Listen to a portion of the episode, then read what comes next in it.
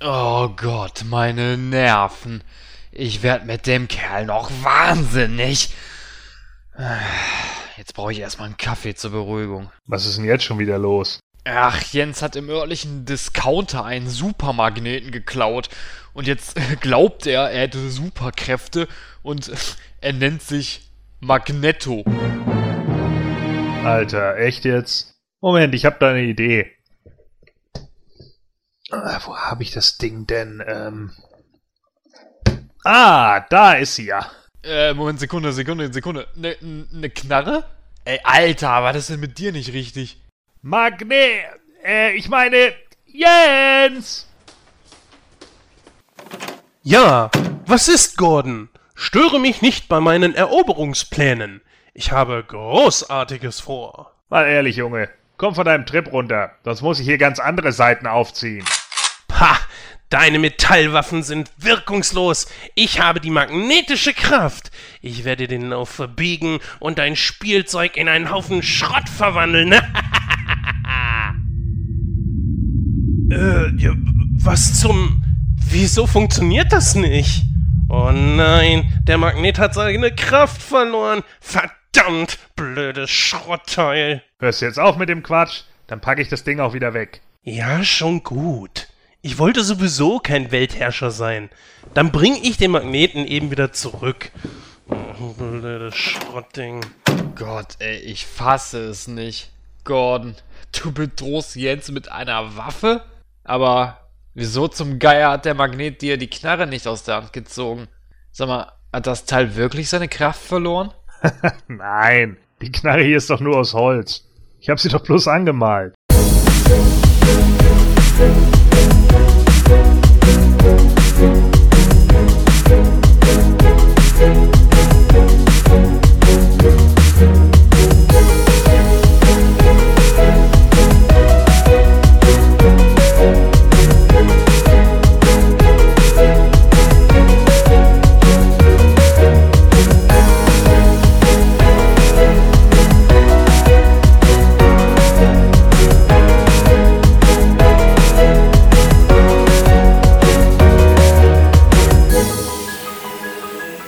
Hallo und herzlich willkommen zu der 54. Ausgabe von Nightcrow. Ich bin der Christoph, ja, ich bin wieder da und an meiner Seite begrüße ich ganz recht herzlich wie immer den Gordon und auch den Jens. Hallo Jungs.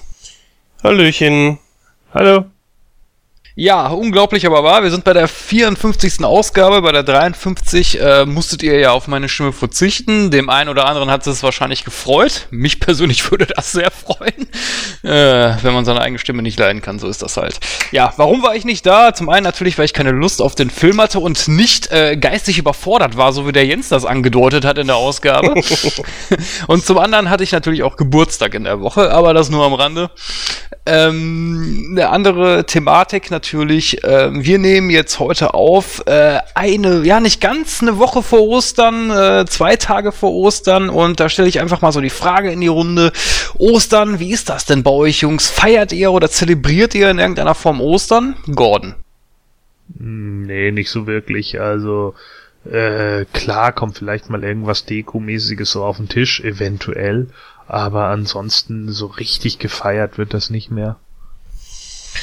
Ja, also bevor ich jetzt an Ostern gehe, feiere ich erstmal meinen ersten Hochzeitstag. Jawohl. Das allein ist natürlich schon erstmal ein Ereignis für sich.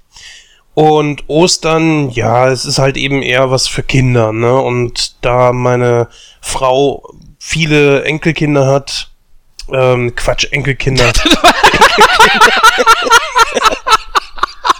War mir klar, dass du nur eine Oma heiraten konntest. ja, ist ja gut.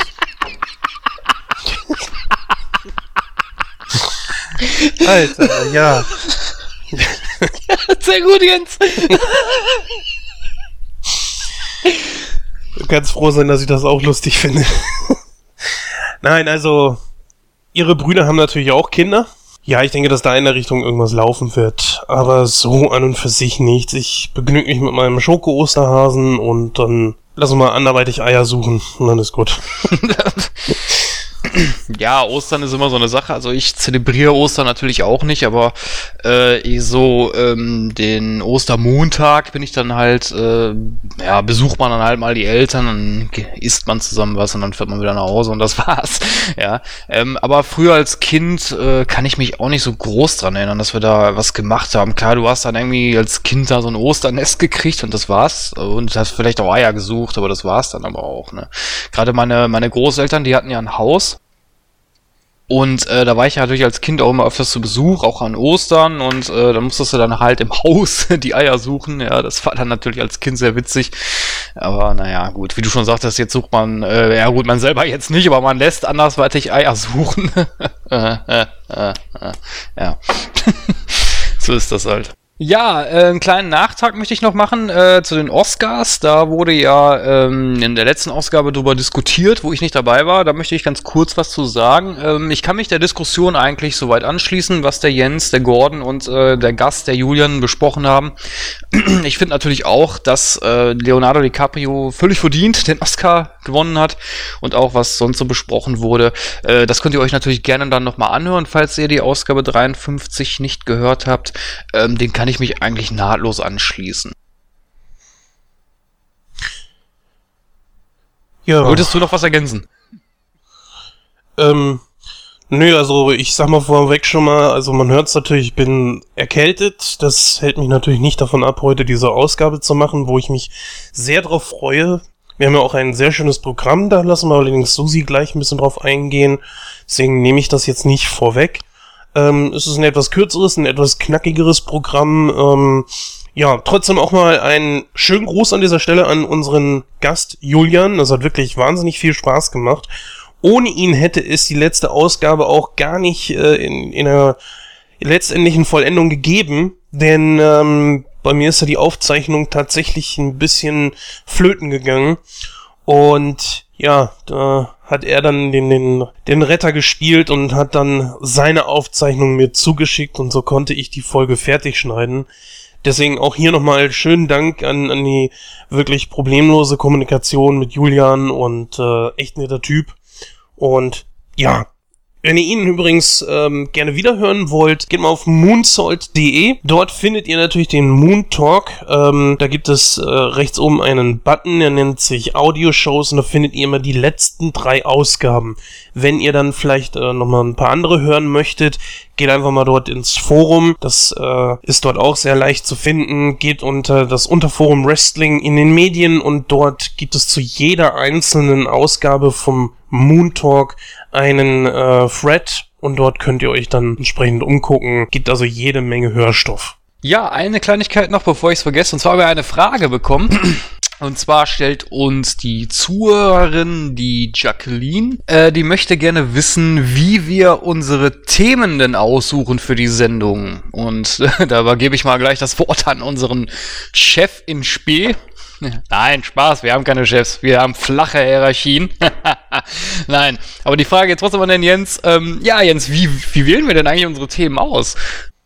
Naja, halt eben, dass wir drei uns da besprechen oder auch mit der Lara zusammen, was wir denn jetzt als nächstes machen wollen. Das machen wir oft vor oder nach der Aufnahme, wie jetzt äh, vorhin zum Beispiel, haben wir das äh, ja auch schon so ein bisschen gemacht, planen da unsere Sendung. Und ähm, nicht selten machen wir das natürlich auch an aktuellen Begebenheiten, wie zum Beispiel äh, Kino. Unser heutiges Programm ist ja auch nicht ganz davon frei. Wir besprechen ja heute, ja, jetzt nehme ich es doch ein bisschen vorweg, X-Men, den ersten Teil. Ähm, einfach schon mal, um so ein bisschen Vorgeschmack zu geben auf den nächsten X-Men, der jetzt bald kommt, nämlich Apocalypse. Ja, und so läuft das ab. Ja, manchmal würfeln wir auch. ja. Ja, es gab noch eine andere Frage, aber die ist so ein bisschen inoffiziell. Und zwar lautete die, die muss ich an den Gordon stellen. Und zwar lautete die, ähm, wie der Gordon immer auf so dämliche Scheißsprüche am Schluss kommt. Wie, das war eine Frage, die gestellt wurde? Nein, Quatsch, war nur Spaß. Aber würde mich mal interessieren, wie kommst du da eigentlich mal drauf? Das ist, das kommt aus der Awesomeness meines Gehirns. ah, okay. Ja, für die Zuhörer, die sich das vielleicht immer gefragt haben, wie war die Antwort? Genau. Ja, ich glaube, was man noch so erwähnen kann, äh, Gordon ist ja noch an einem anderen Podcast beteiligt und zwar dem Himanischen Quartett. Das ist ja ein Podcast, äh, den wir beide sehr gerne hören, Christoph. Die haben jetzt ihre hundertste Folge gefeiert und das ist ein wirklich sehr, sehr schöner Podcast und der hat jetzt, wie gesagt, seine hundertste Folge gefeiert und da möchten wir noch an dieser Stelle dann einfach mal gratulieren. Ja, auf die nächsten 100 würde ich mal sagen, oder Gordon? Ja, absolut. Ja, ja. kleiner Applaus für das himanische Quartett. Das reicht. Danke. Nein, äh, falls, falls, äh, falls äh, Riley und Co. zuhören, das ist natürlich nur Spaß. Äh, ich, meine, übrigens, meine Einladung für die nächste Ausgabe ist raus. Ne? Äh, ich, ich mach nur Spaß. hm. Okay, du alles glaubst wirklich, dass wir Zuhörer haben, oder? Wahrscheinlich nicht. Ja, gut. Ähm, ja, dann beenden, beenden, beenden, beenden, ja. Dann beenden wir mal an dieser Stelle unseren kleinen Smalltalk und übergeben das Wort äh, unserer Susi. Susi, bitteschön. In der 54. Ausgabe von Nightcrow erwartet euch neben Kino aktuell auch wieder Bewatched, wo das Team wieder über die gesehenen Filme, Serien und Shows der letzten Tage plaudert. Bei der Wahl des Hauptthemas wählten wir aufgrund des bald erscheinenden X-Men Apokalypse passenderweise den ersten Teil der X-Men-Reihe. In X-Men der Film schafften Wolverine, Cyclops, Magneto und Co. es das erste Mal auf die große Leinwand. Erfahrt in unserem Review, wie der Film letztendlich abschneidet.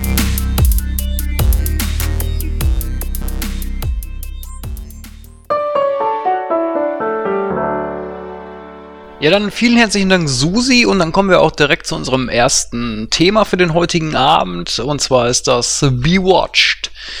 Ja, Bewatched, eine neue Kolumne, die wir ja quasi aufgenommen haben, ist jetzt seit, ich glaube, das dritte, das dritte Mal jetzt, ne, Jens? Ja, müsste sein, ja. Ja, ähm, also da geht es darum, dass wir, für die, die es vielleicht nicht wissen, es geht darum, dass wir nochmal ganz kurz, äh, ja, Filme oder Serien anreißen, die wir drei uns angeschaut haben.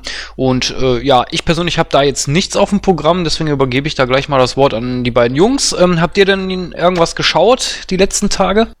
Äh, ja, ich habe einiges geschaut. Ich habe zum Beispiel auf Amazon Bezaubernde Genie entdeckt, habe da mal die ersten fünf Folgen geguckt und ja, ist natürlich nicht mehr so ganz zeitgemäß, der Humor. Trotzdem eine schöne Serie, die man sich ansehen kann. Muss man jetzt allerdings auch nicht. Ähm, die Serie ist damals auch so ein bisschen an mir vorbeigegangen. Ich habe immer mal wieder eine Folge gesehen, aber so Zusammenhang etc.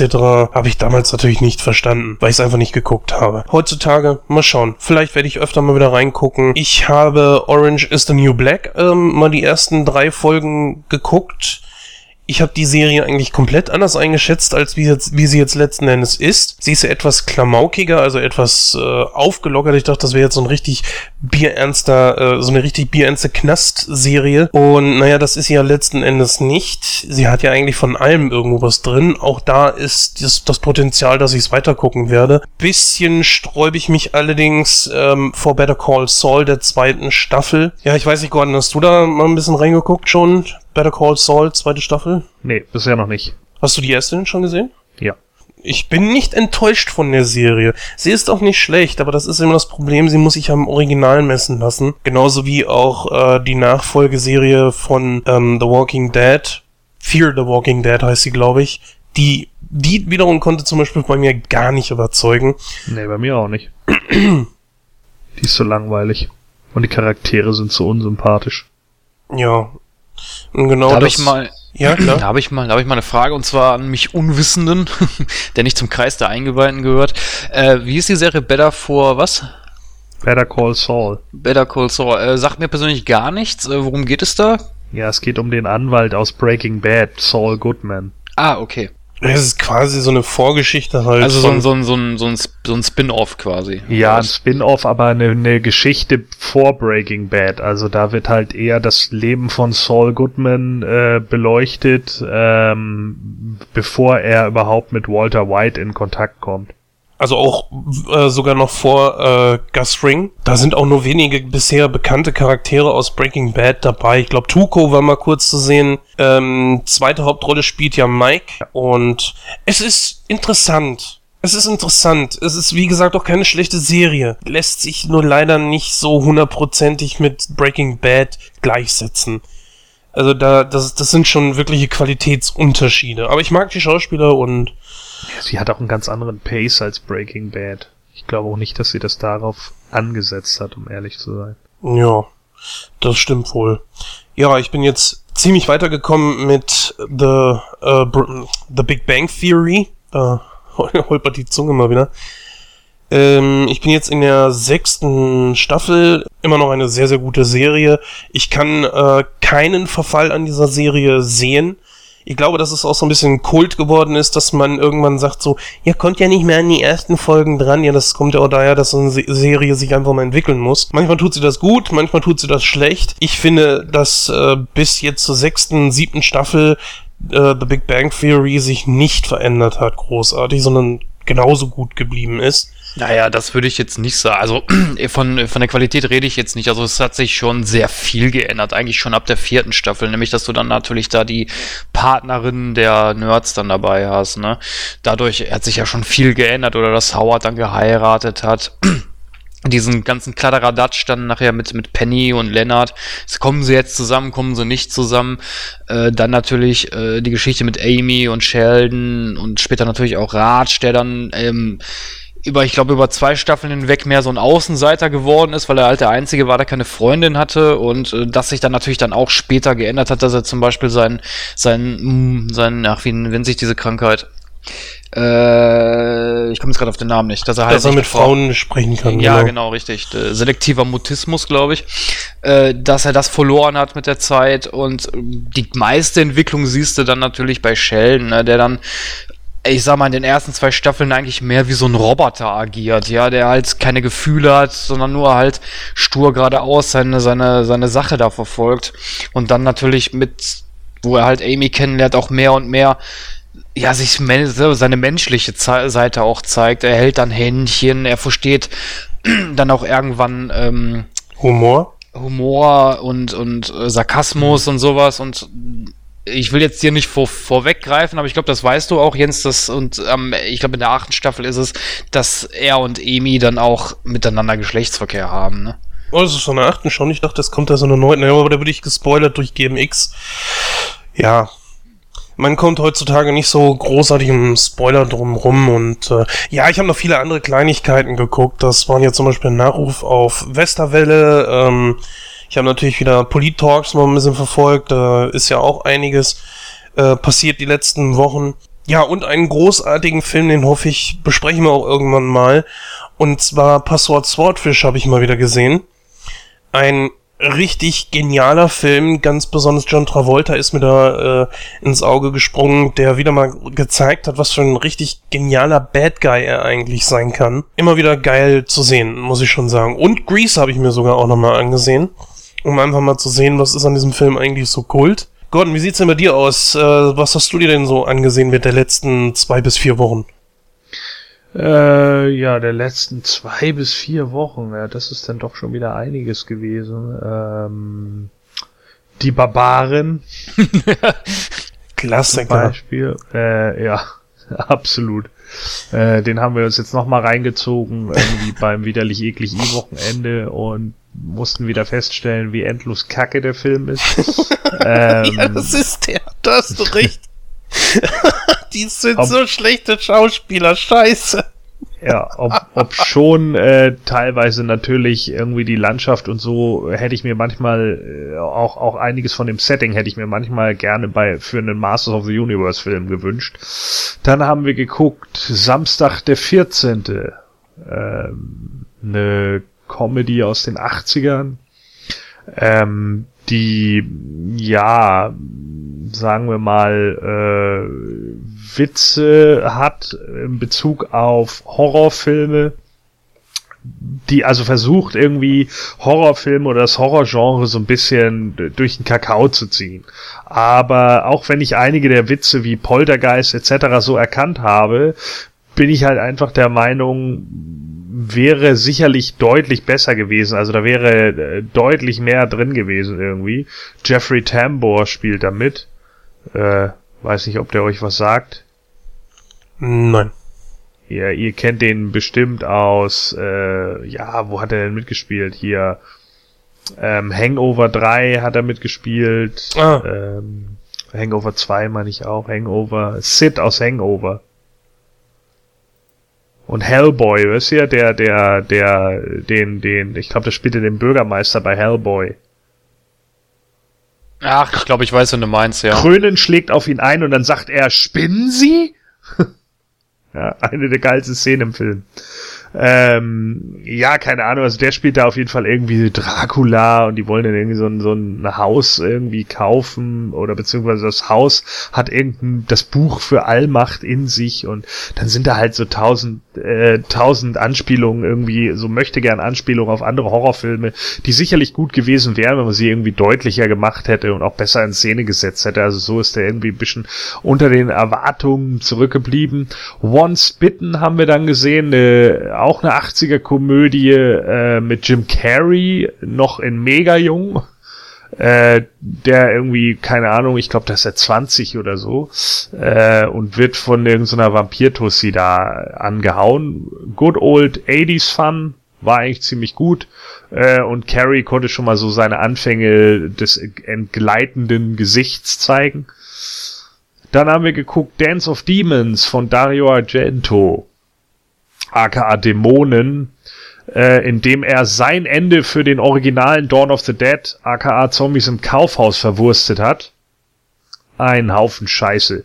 Also wirklich unfassbar. Äh, einige Effekte schon sehr cool, so sicherlich auch teilweise eine beklemmende Atmosphäre geschaffen mit dem Kino, aber dieser Schwachsinn mit dem Helikopter am Ende, der durch die Decke bricht und diese dämliche äh, Fahrt mit mit dem äh, Motorrad 10.000 Mal irgendwie durchs Kino, nur um irgendwie mit einem Katana Zombies den Kopf abzuhauen. Da hast du halt wieder nur gedacht, alter Dario, das sah auf dem Papier auch besser aus, als es in Wirklichkeit war, oder? Manchmal sollte man Szenen einfach weglassen, wenn man merkt, das ist nix. Aber da ist Dario Argento ja ein Meister für, dass er irgendwie immer so eine Scheiße mit reinbringt. Ich glaube, ich habe noch nicht einen Film von ihm gesehen, wo ich wirklich gesagt habe, yeah, der ist ja richtig cool gewesen. Ich glaube, das Einzige, was ich von ihm einigermaßen an, äh, annehmbar fand, war die Folge in Masters of Horror Pelz. Und ansonsten ist bei dem Jungen auch nicht wirklich was bei rumgekommen. Ähm, haben wir denn dann noch geguckt? Dann haben wir noch Ninja Kommando geguckt. Oh. Der, äh, der Titel, äh, ja, führt ein wenig irre, klingt in dem Moment irgendwie wie so ein 80er Jahre Trash-Ninja-Film irgendwie mit George, wie auch immer er hieß, wie hieß er, George Harris. Ähm, ist es aber nicht, ist im Endeffekt eigentlich ein klassischer Eastern Kung-Fu-Film mit sogar ziemlich guter Choreografie, inklusive Leuten, die ähm, auf, auf ähm, Stelzen stehen und sich gegenseitig damit wegtreten. Also schon ziemlich gut gemacht. Ähm, und eigentlich ein ganz passabler, so fast schon so ein bisschen Shaw Brothers-like angehauchter Eastern, äh, der mal wieder mit dem äh, Minister aus die Stahlfaust, einem meiner Lieblings-Eastern aus den äh, 70ern, 80ern, äh, endet. Ähm, hat auf jeden Fall was für sich gehabt. Ja, und ich glaube, das war dann eigentlich auch so das, was wir geguckt haben. Irgendwas vergesse ich jetzt, glaube ich, gerade. Aber, ach ja, genau, The Kiss habe ich noch vergessen. Der Kuss von 1988.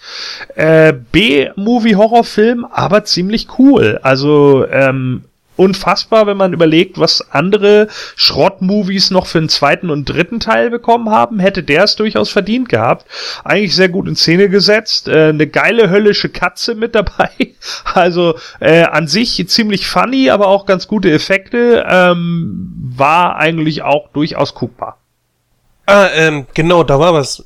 Ähm, zwar habe ich noch Bloodsport gesehen. Der lief irgendwo, ich weiß gar nicht. Und da wollte ich mal deine Meinung zu hören, Gordon. Ich habe einen anderen Podcast gehört, der den wirklich runtergezogen hat, den Film.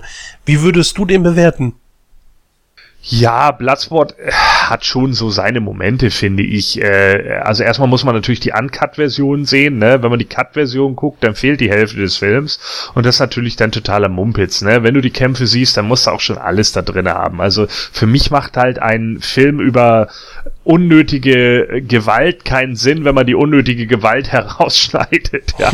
dann, dann kannst du es genauso gut lassen. Das ist totaler Schwachsinn. Das ist so, wie wenn du Porno guckst und schneidest die pornografischen Szenen. Dann hast du den Mist, der nachts auf DSF läuft. So, und wer sich daran dann wirklich noch aufgeilen kann, weiß ich nicht. Der ist entweder zwölf oder hirntot. So, und deswegen, ähm, ja, keine Ahnung, bei Bloodsport äh, finde ich ein paar Szenen ganz geil. Außerdem ist Paco eine geile Sau. äh, und Bolo Chang natürlich am Ende, weil Bolo ist, ist ja einfach so der Trash-Magnet schlechthin. Den finde ich einfach gut. Aber an sich, ähm, ja, der, der ist natürlich schon ein bisschen Panne, ne? Der, der Film, so die, diese Story, die sie da so drumherum gesponnen haben, ist natürlich schon eher lame. Aber den kann ich mir immer wieder angucken, weil der für mich so Nostalgie-Flair hat, so äh, von wegen auf die auf die Omme hauen. Und da sind halt auch so ein paar andere Nostalgie-Faktoren drin, zum Beispiel, wenn sie da irgendwie an alten Videospielautomaten stehen oder sonst irgendwie was. Der hat halt Charme, der hat so dieses good old 80s Feeling. Ich glaube, Frank Dux also der, den ja äh, Jean-Claude da irgendwie spielt, der war ja irgendwie sein Trainer oder wie auch immer oder so kurzzeitig, der hat sich wohl total über den Film aufgeregt, also heißt es zumindest, und hätte irgendwie gesagt, ja, schön, dass meine Karriere oder äh, dass mein Leben von einem äh, besseren Balletttänzer verfilmt wird. Weiß der, mit wem er es da zu tun hat? Sei mal dahingestellt, ob jetzt Van Damme gut ist als Schauspieler oder nicht. Gut, das bekommt bei ihm immer auf den Film an. Ähm, trotzdem, der Mann, äh, was, was hat er nochmal für, für eine Kampfkunst gemacht? Jiu-Jitsu? Nee, ne? Äh, durchaus möglich, ja. Ich sage, ich bin ein bisschen zwiegespalten. Ich kann das nicht so dastehen lassen, dass, dass man den Film so dermaßen auf den Boden tritt. Dass man hier einfach ein B-Movie hat, der jetzt auch wirklich so das widerspiegelt, was man aus den 80ern her auch gewohnt ist. Ja, auf jeden Fall. Aber trotzdem hat man da einfach, äh, ich sag mal, gute 80, 90 Minuten, ich sag mal, Unterhaltung und, und ähm, so schlecht finde ich den Film nicht. Naja gut, ähm, Christoph, wie sieht's bei dir aus? Was hast du denn noch so geguckt? Ja, wo Gordon gerade Trash-Filme erwähnt hat, ich habe mir auch einen sehr trashigen Film angesehen und zwar, ich weiß nicht, ob ihr den kennt, Evil Enko. Das mm, ist äh, nee. Ja, das ist ein Film, der basiert auf einer wahren Begebenheit und zwar äh, geht es da um diesen Serienkiller Andrei Chikatilo. Ich weiß nicht, ob ihr den Namen schon mal gehört habt. Das war ein russischer Serienkiller, der hat, ich weiß gar nicht, wie viele äh, Leute umgebracht, ich glaube hauptsächlich Kinder. Und äh, mit, mit ähm, ja, wie hieß der noch? Malcolm McDowell in der Hauptrolle. Mhm. Ähm, ich muss ganz. ja, ich muss ganz ehrlich sagen, so ich kenne die Geschichte von Chikatilo so ein bisschen. Ich habe das mal irgendwo mal im Fernsehen mal im Bericht gesehen. Äh, ist natürlich schon ziemlich krass und auch ein krasses Thema. Aber ich finde der Film, der ist so, oh, der ist so dämlich gedreht irgendwie. Und das Geilste ist, Lutz Mackenzie ist die Synchronstimme von, von diesem Serienmörder. Passt überhaupt nicht weil die Stimme einfach viel zu nett ist. Ähm, und ja, ich weiß nicht, also so vom, vom Thema her ist das ganz gut inszeniert, aber von der, von der Machart des Films ja, weiß ich nicht. Also da, da hätte man sich vielleicht ein bisschen mehr an die Fakten halten können, weil da halt auch vieles hinzugedichtet wurde. Und ähm, ja, das fand ich dann nicht so toll an dem Film. Naja, gut. Ähm, dann habe ich noch einen anderen Film gesehen und zwar, ähm, genau, Pacific Rim habe ich mir endlich mal angeguckt. Den, wollte, den hatte ich schon seit Jahren auf der Liste. Ich bin aber nie dazu gekommen, mir den mal anzugucken. Den habe ich mir jetzt aber mal auf Blu-ray gegönnt. Äh, ich finde, also ich will, ist ja auch sehr zwiegespalten, was den Film betrifft. Ich meine, klar, das ist jetzt keine hochtragende Story oder so, aber ich finde den eigentlich ganz gut gemacht. Also ist ganz okay. Wie, habt ihr den Film schon mal gesehen, Pacific Rim? Oh ja. Ich glaube sogar, dass ich ihn irgendwann mal im Warenkorb hatte bei Amazon, aber ich habe es dann gelassen. Mm, Pacific Rim ich glaube, man wollte ja einfach einen coolen Monsterfilm drehen und hat dann eine ganz, ganz schnelle, perfide Geschichte darum gesponnen.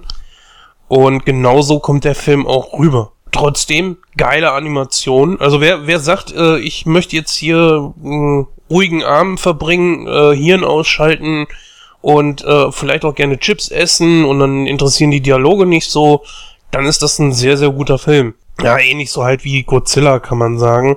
Ja, richtig, daran musste ich auch denken, als ich den Film gesehen habe. Ja, aber das im Vergleich mit dem Godzilla-Film kam wenigstens die Monster, die angeteased wurden, auch drin vor. ja, das ist richtig.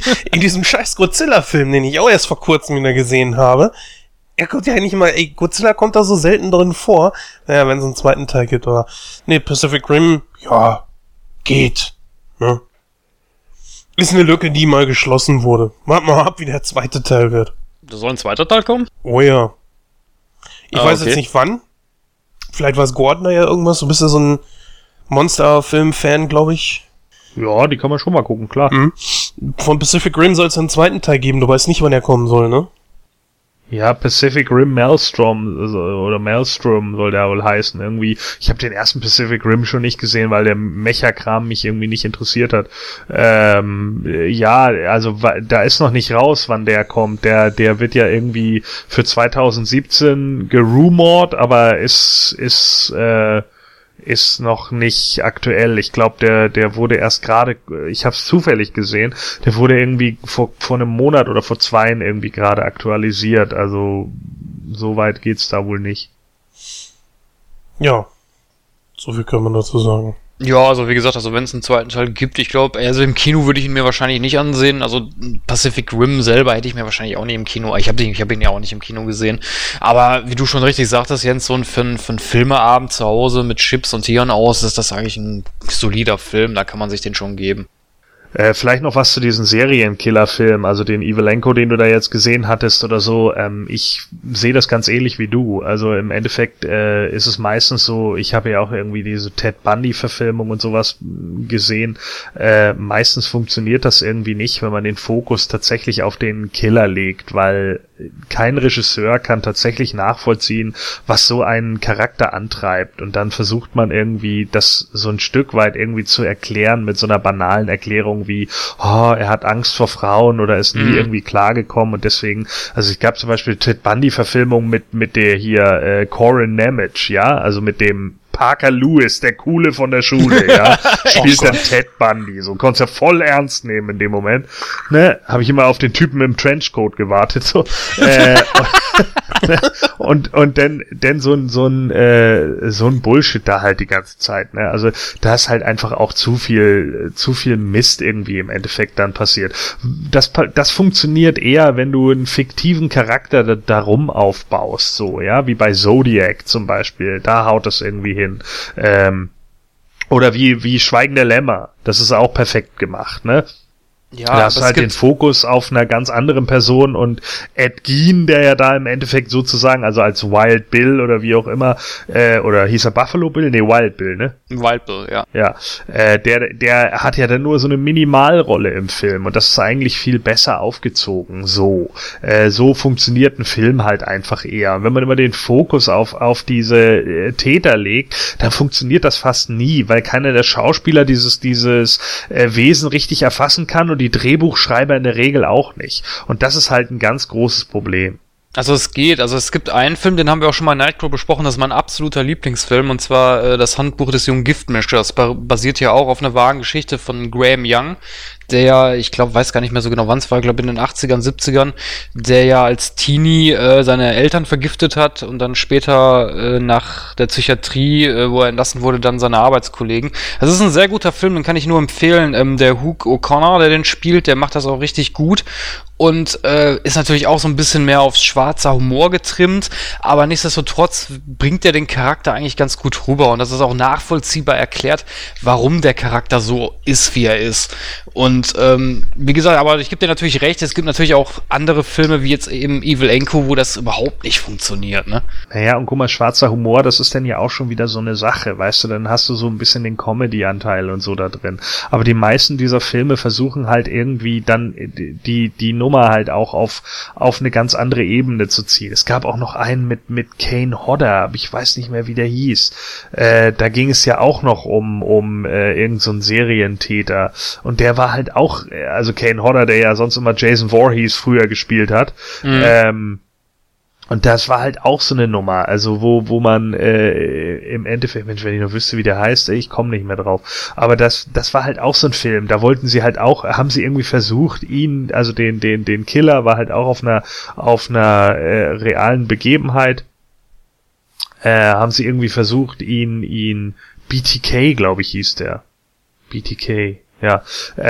Da ging es ja dann auch darum, dass er eigentlich in, in, der, in der Nachbarschaft irgendwie lebt und, und äh, ja, dann da irgendwie so sein, sein, sein normales Leben hat, aber trotzdem irgendwie Leute einfach tötet und sowas. Und das versuchen sie halt irgendwie immer darzustellen. Und es klappt fast nie, weil entweder die Schauspieler für nicht gut genug sind oder das Thema in dem Moment zu ernst oder auch beides so aufeinander knallt irgendwie, ja, und das dann alles irgendwie so wie gewollt und nicht gekonnt wirkt. Und das habe ich halt ganz häufig bei diesen Serienkiller-Filmen. Also scheißegal, wen man da verfilmt. Ja, es gab, glaube ich, auch mal einen Film mit ähm, ah, dieser deutsche Serienkiller, wie hieß der denn noch? Jetzt komme ich auf den Namen nicht. Äh, Bar, nee, doch, Bartsch? Jürgen Bartsch? Äh, ich meine, ich meine, Jürgen Bartsch hieß er. Ähm, das ist, glaube ich, auch so ein, so ein Serienkiller, der eigentlich, äh, wo das eigentlich ziemlich aufgedröselt wurde damals, als der ähm, aktiv war in Deutschland, äh, weil er selber, weil er einer der wenigen Serienkiller war, der auch, glaube ich, sehr offen und frei erzählt hat, was ihn angetrieben hat. Und da gab es auch einen Film zu und den habe ich mal gesehen und der war sowas von schlecht und ah, total grausam inszeniert, wo ich mir nur so gedacht habe, so, ey, habt ihr euch mit dem Fall irgendwie mal so auseinandergesetzt? Ich meine, es gab ja da wirklich Tonbandaufnahmen von, wie er selber berichtet hat, warum er das gemacht hat und äh, etc. pp, wo ich mir so gedacht habe, ja, warum bedient ihr euch denn nicht davon, wenn die Infos schon da sind? Wieso müsst ihr dann irgendeine Scheiße dann dazu erfinden? Ja. Ja, das wird ja nicht selten gemacht. Übrigens, für alle, die sich äh, deine Ausführungen dazu gerne mal anhören wollen, zum Handbuch des jungen Giftmischers, das war in Episode 6 von Nightcrow. Ist das schon so lange her? ja, das ist schon einiges her. Noch in der Anfangsphase, ja. Ja, da ist die Qualität wahrscheinlich auch dementsprechend, aber naja, man wächst halt mit der Zeit. Okay, ja. ja, dann denke ich, sind wir mit der Kolumne jetzt durch, Bewatched, oder habt ihr noch irgendwas? Nein, nö.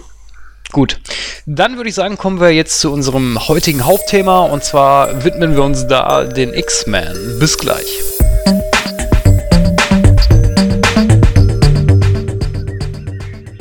Ja, dann herzlich willkommen zurück und wir kommen nun zu unserem ja, heutigen Hauptthema. Ähm, wie bereits schon angeteased, äh, widmen wir uns voll und ganz in X-Men, dem Film von 2000. Äh, ja, da haben wir eine Einleitung, beziehungsweise der Jens hat eine Einleitung geschrieben und ähm, die kann er dann gerne mal vortragen. Bitte, Jens. Ah, weil ich auch so gut lesen kann. ja, klar, mache ich. Ja, es geht äh, hier um den Mutanten Eric Lancer, der ist besser bekannt als Magneto. Und dieser ist der Auffassung, dass ein friedliches Zusammenleben zwischen Mutanten und Menschen auf der Erde eigentlich nicht möglich ist. Ja, und so beschließt er mit Hilfe einer Maschine, die Menschen zu Mutanten zu machen. Ja, allein wären die Menschen Magneto und seiner Bruderschaft der Mutanten wahrscheinlich schutzlos ausgeliefert. Doch ihm stellt sich dann sein alter Weggefährte und jetziger Widersacher, äh, nämlich Charles Xavier, entgegen. Ja, welcher zusammen mit seiner Gruppe, den X-Men, den Menschen freundlich gegenüberstehen. Ja, wie bereits angemerkt, der Film ist von 2000, Länge ist etwa 100 Minuten, Altersfreigabe FSK 12 und ja, wen haben wir dann in Hauptrollen? Da haben wir zum Beispiel Hugh Jackman, der spielt Wolverine, Patrick Stewart kennt man zum Beispiel aus Star Trek, ähm, der spielt äh, Charles Xavier, Junge. Junge. Junge. Echt und jetzt? Oh, ja, echt jetzt. Echt Shit jetzt? langsam. Und Ian McKellen, der spielt ähm, Magneto bzw. Eric Lancer und dann haben wir noch äh, andere in den Rollen, zum Beispiel Famke Jansen, wenn man das so ausspricht, der spielt äh, Jean Grey, James Marston, der spielt Cyclops, Halle Berry, natürlich Storm ähm, und äh, wer spielt hier denn nochmal Mystique? Äh, ah ja, Rebecca Rebecca. Roman, äh, Romjan. Romjan, Genau. Genau. Erste bis dritte Folge oder Film, besser gesagt. Ja, und wer, wer führte Regie? Das war Brian Singer. Ja, ich habe den Film gesehen. Ähm, ich weiß gar nicht mehr so genau, wann das war. Auf jeden Fall nicht 2000. Ich habe den ein bisschen später gesehen. Ich glaube, als er im Fernsehen lief, 2001 um den Dreh. Äh, ich muss sagen, ich habe den Film nur einmal gesehen, wirklich da das erste Mal. Ich habe ihn als Vorbereitung auf, der Se auf, auf diese Sendung nochmal angeschaut, ähm, wo ich mir so gedacht habe, so, warum hast du dir den eigentlich nicht öfters angeschaut? Äh, weil so schlecht finde ich den gar nicht. Schlecht, der Film ist gut. Ja, mein, ja, meine ich ja. Also das, äh, das hat mich gewundert. Also normalerweise, wenn ich eigentlich Comic-Verfilmungen sehe und die gefallen mir, schaue ich mir die öfters an. Aber den habe ich irgendwie nur einmal gesehen bisher. Ja, also ich kann sagen, ich habe den Film damals im Kino gesehen und bin begeistert rausgekommen. Einer der, ja nach Batman würde ich mal sagen, einer der technisch aufwendigsten Verfilmungen.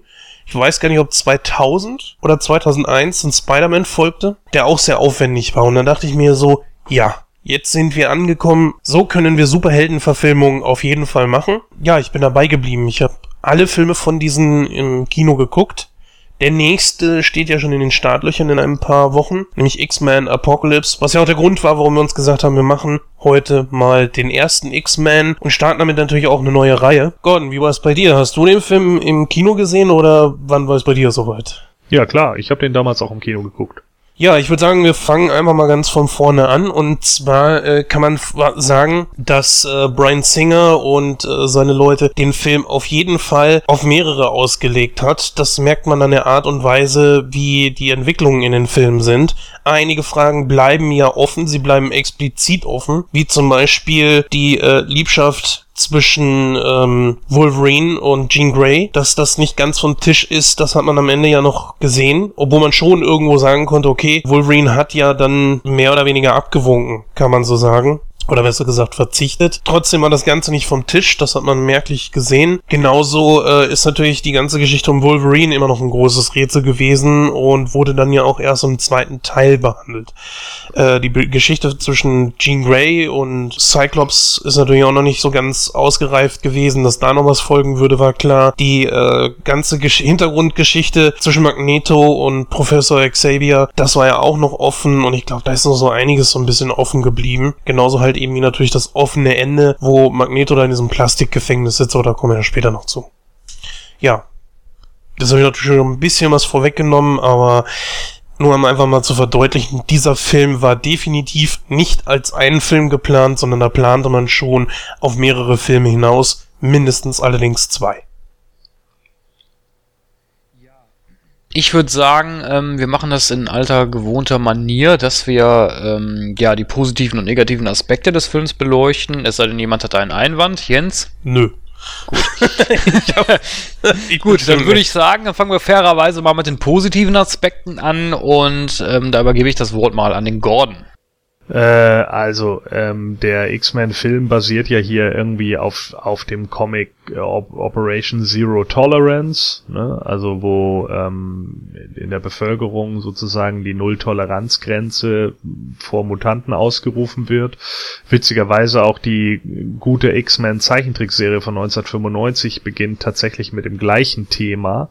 Ne? Also Mutanten sind eben andersartige und die Menschen finden sie gefährlich, weil sie nicht verstehen, was da auf sie zukommt, äh, haben dann eben Schiss davor und rufen dann mehr oder minder dazu auf, äh, ja, eine Null-Toleranz-Grenze gegen eben diese auszusprechen. So, das ähm, kommt dann ja im Film auch relativ gut rüber, wo Jean Grey halt pro Mutanten redet und wir dann eben den Senator Kelly, glaube ich, haben, der dann äh, gegen sie spricht, weil er natürlich die Ängste der Leute schürt.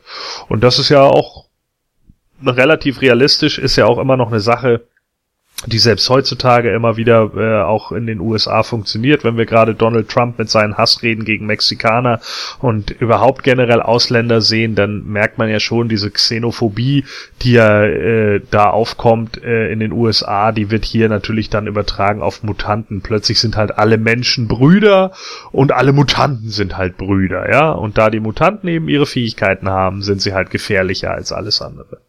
Ja, aber ich muss aber dazu sagen, ich fand die Einleitungsszene beim Kongress, ich fand, ich kann es eigentlich, ich kann für eigentlich für beide Seiten irgendwo was, was Posi oder was, oder Verständnis, sagen wir es mal so, Verständnis äh, sehen.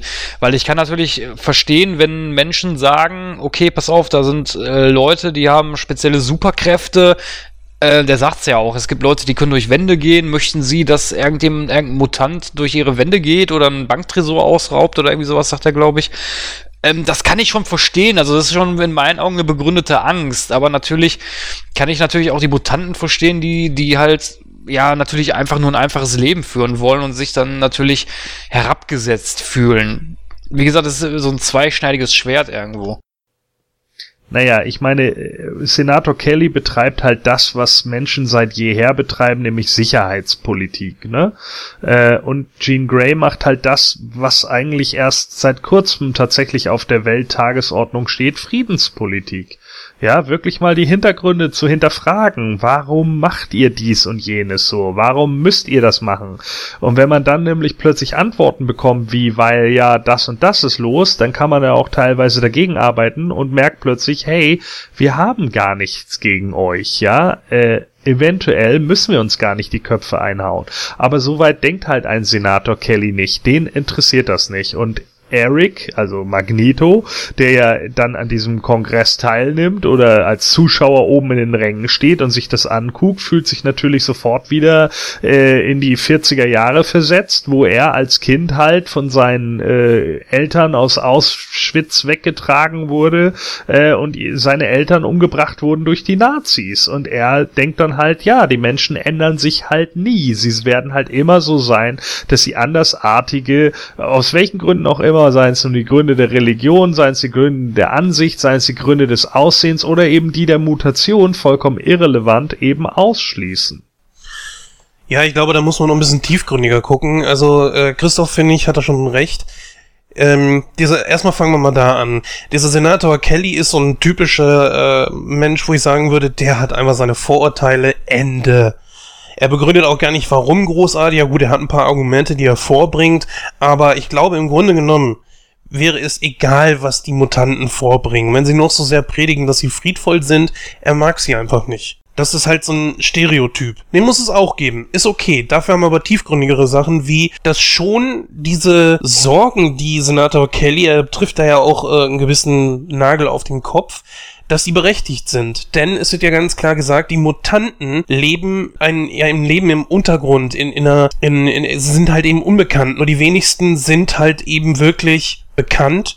Und es wurde ja auch gesagt, dass diejenigen, die sich dazu bekannt haben, mit äh, Feindschaft begegnet wurden. Von daher ähm, ist ganz klar, die Menschen wissen gar nicht, mit was sie es da zu tun haben. Wahrscheinlich ist dann ihre Erfahrung, die stützt sich wahrscheinlich nur auf relativ schlecht Erfahrung. Und von daher kann ich das sehr gut nachvollziehen. Ähm, ich finde, das ist ein, zumindest jetzt, wo wir jetzt gerade über den Anfang sprechen, ein sehr intelligentes Drehbuch.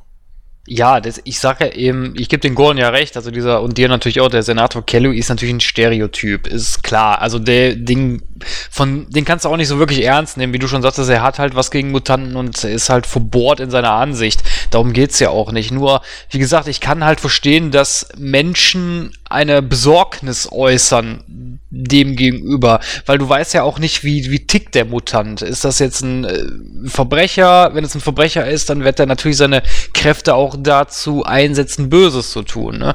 Das ist ja ganz klar. Aber andererseits kann man natürlich auch die Mutanten verstehen, die dann einfach, die halt einfach nur normal ihr Leben führen wollen, aber mit Feindschaft von den Menschen entgegengebracht wird. Ne? Wie gesagt, es, ist, sind halt zwei Seiten, die, die einer Seite, die man halt beide irgendwo verstehen muss. Und da muss man natürlich als Kongressabgeordneter einen Kompromiss finden. Die Frau, die auftritt, die versucht es ja auch zu erklären. Die fängt ja dann direkt an mit der Chromosomengeschichte oder was. Und der Kelly unterbricht sie ja dann auch und sagt, ja, nee, das ist alles Mumpitz, äh, die sind alle gefährlich. Die müssen, wir brauchen eine Meldepflicht für die Mutanten, ne? Ja, weil er eben von mit der Angst spielt. Ne? Er ist ein Meinungsmacher. Ja, wie Trump, wie du schon sagtest. Ja, natürlich. Es ist ja nichts anderes. Das ist doch, das ist doch Demagoge, ja? Demagogik in Reinkultur ist das. Das ist einfach äh, Hass aufbringen gegen gegen Leute aufgrund von Angst. So, ja, was ist denn, wenn jemand äh, durch die Wand, wenn Kitty Pride durch ihre Wand geht und sie dann zu Hause sieht, wie sie gerade ihren ihre kleines Würstchen bearbeiten im Bett? ja, und das sind auch sehr intelligente und sehr gut ausgearbeitete Charaktere. Natürlich kommen solche wie halt eben Hal als Storm ein bisschen zu kurz. Das ist ja klar.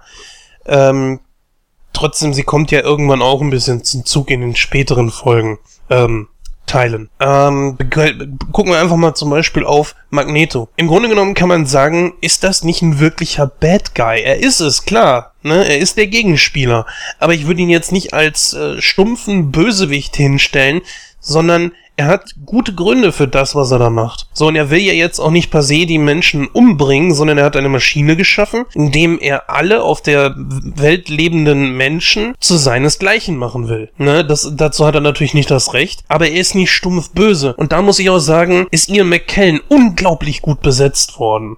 Ja, also ich gebe ich dir recht. Also ich sehe Magneto, ähm, um mal einen Vergleich zum DC-Universum zu finden. Ich finde Magneto kannst du irgendwie so vergleichen mit Victor Freeze, also mit Mr. Freeze, weil äh, den sehe ich zum Beispiel auch nicht als Bad Guy, weil er halt ja alles nur macht, um seine Frau zu retten.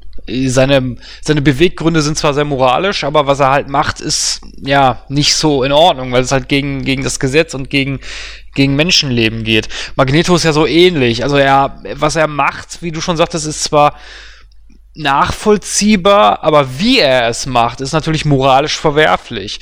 Deswegen ist das auch immer so, so ein zweischneidiges Schwert, aber ich würde Magneto aber dann auch nicht, wie du schon sagtest, als Bad Guy sehen. Ich würde ihn eher so als missverstandenen, ich glaube, eben Professor X sagt es ja auch, ja, er ist halt im Verlaufe der Jahre zornig und verbittert geworden und ich finde auch, dass Ian McKellen das gut rüberbringt als Schauspieler. Ja, ich meine, äh, es, es funktioniert ja an, an sich auch. Ne? Äh, das ist ja dieses typische Optimist-Pessimist-Ding. Ne? Ian McKellen spielt hier halt den pessimistischen Magneto und Patrick Stewart spielt halt den optis, optimistischen äh, Prof X. So, und das macht ja in dem Moment auch Sinn. So, er sieht es halt, Professor X sieht es halt von der positiven Seite und Magneto von der negativen. Ja, und gerade das ist ja auch das Witzige, denn wenn du dein Mindset so eingestellt hast im Leben, äh, dann hast du auch, also wenn du grundlegend eine pessimistischere Sicht auf die Dinge hast, werden die genauso sehr erfüllt wie die optimistische äh, Sicht der Dinge. Und gerade wenn du eine pessimistische Sicht der Dinge hast, dann läuft es meistens auch so, dass erstens dir die negativen Aspekte unter allen Sachen viel mehr auffallen und zweitens äh, Dinge dir auch weniger gut gelingen, du aber trotzdem damit klarkommst, weil du ja eh davon ausgegangen bist, dass die Scheiße laufen werden. Ja? Und beim Optimisten ist es genau anderen Weg rum. Gerade weil du es nämlich ausstrahlst, hast du meistens einfach eine positivere Aura und deshalb kommen auch Leute irgendwie besser mit dir klar, kommen mehr auf dich zu, weil du optimistisch irgendwie an Dinge rangehst, äh, schaffst du eigentlich auch Dinge einfacher. Und dann siehst du aber auch natürlich die positiven Eigenschaften von Menschen einfach.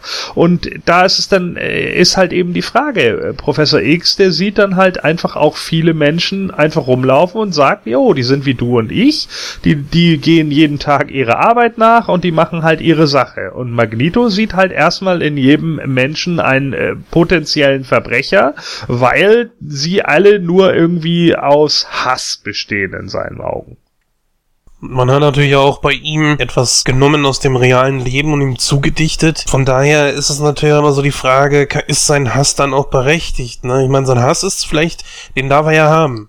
Ja. Das ist vielleicht moralisch nicht okay, aber wie er dann handelt, aber auch selbst wie er handelt, ist von Ian McKellen auch so angelegt, beziehungsweise sollte er so spielen oder beides, wie auch immer, das lassen wir jetzt mal dahingestellt. Auf jeden Fall ist es so, dass er nichts macht, äh, nein, auf jeden Fall ist es so, dass er nichts unüberlegt macht. Zum Beispiel ist er jetzt auch nicht so, dass er Rogue jetzt wirklich gerne opfert man sieht auch schon, es tut ihm wirklich auch leid. Nur er sieht es halt eben als notwendiges Übel hin. Er ist bereit, für seine Überzeugung Rogue zu opfern. Trotzdem allerdings tut er es nur, weil er glaubt, dass er es tun muss, dass es keine andere Möglichkeit gibt. Würde er eine andere Lösung finden können, dann würde er diese auch äh, begehen. Also er mordet nicht, weil er Bock darauf hat. Ja, aus seiner Sicht aus einer Notwendigkeit heraus. Würde ja, stimmt, das, das überlässt er seinen Handlanger.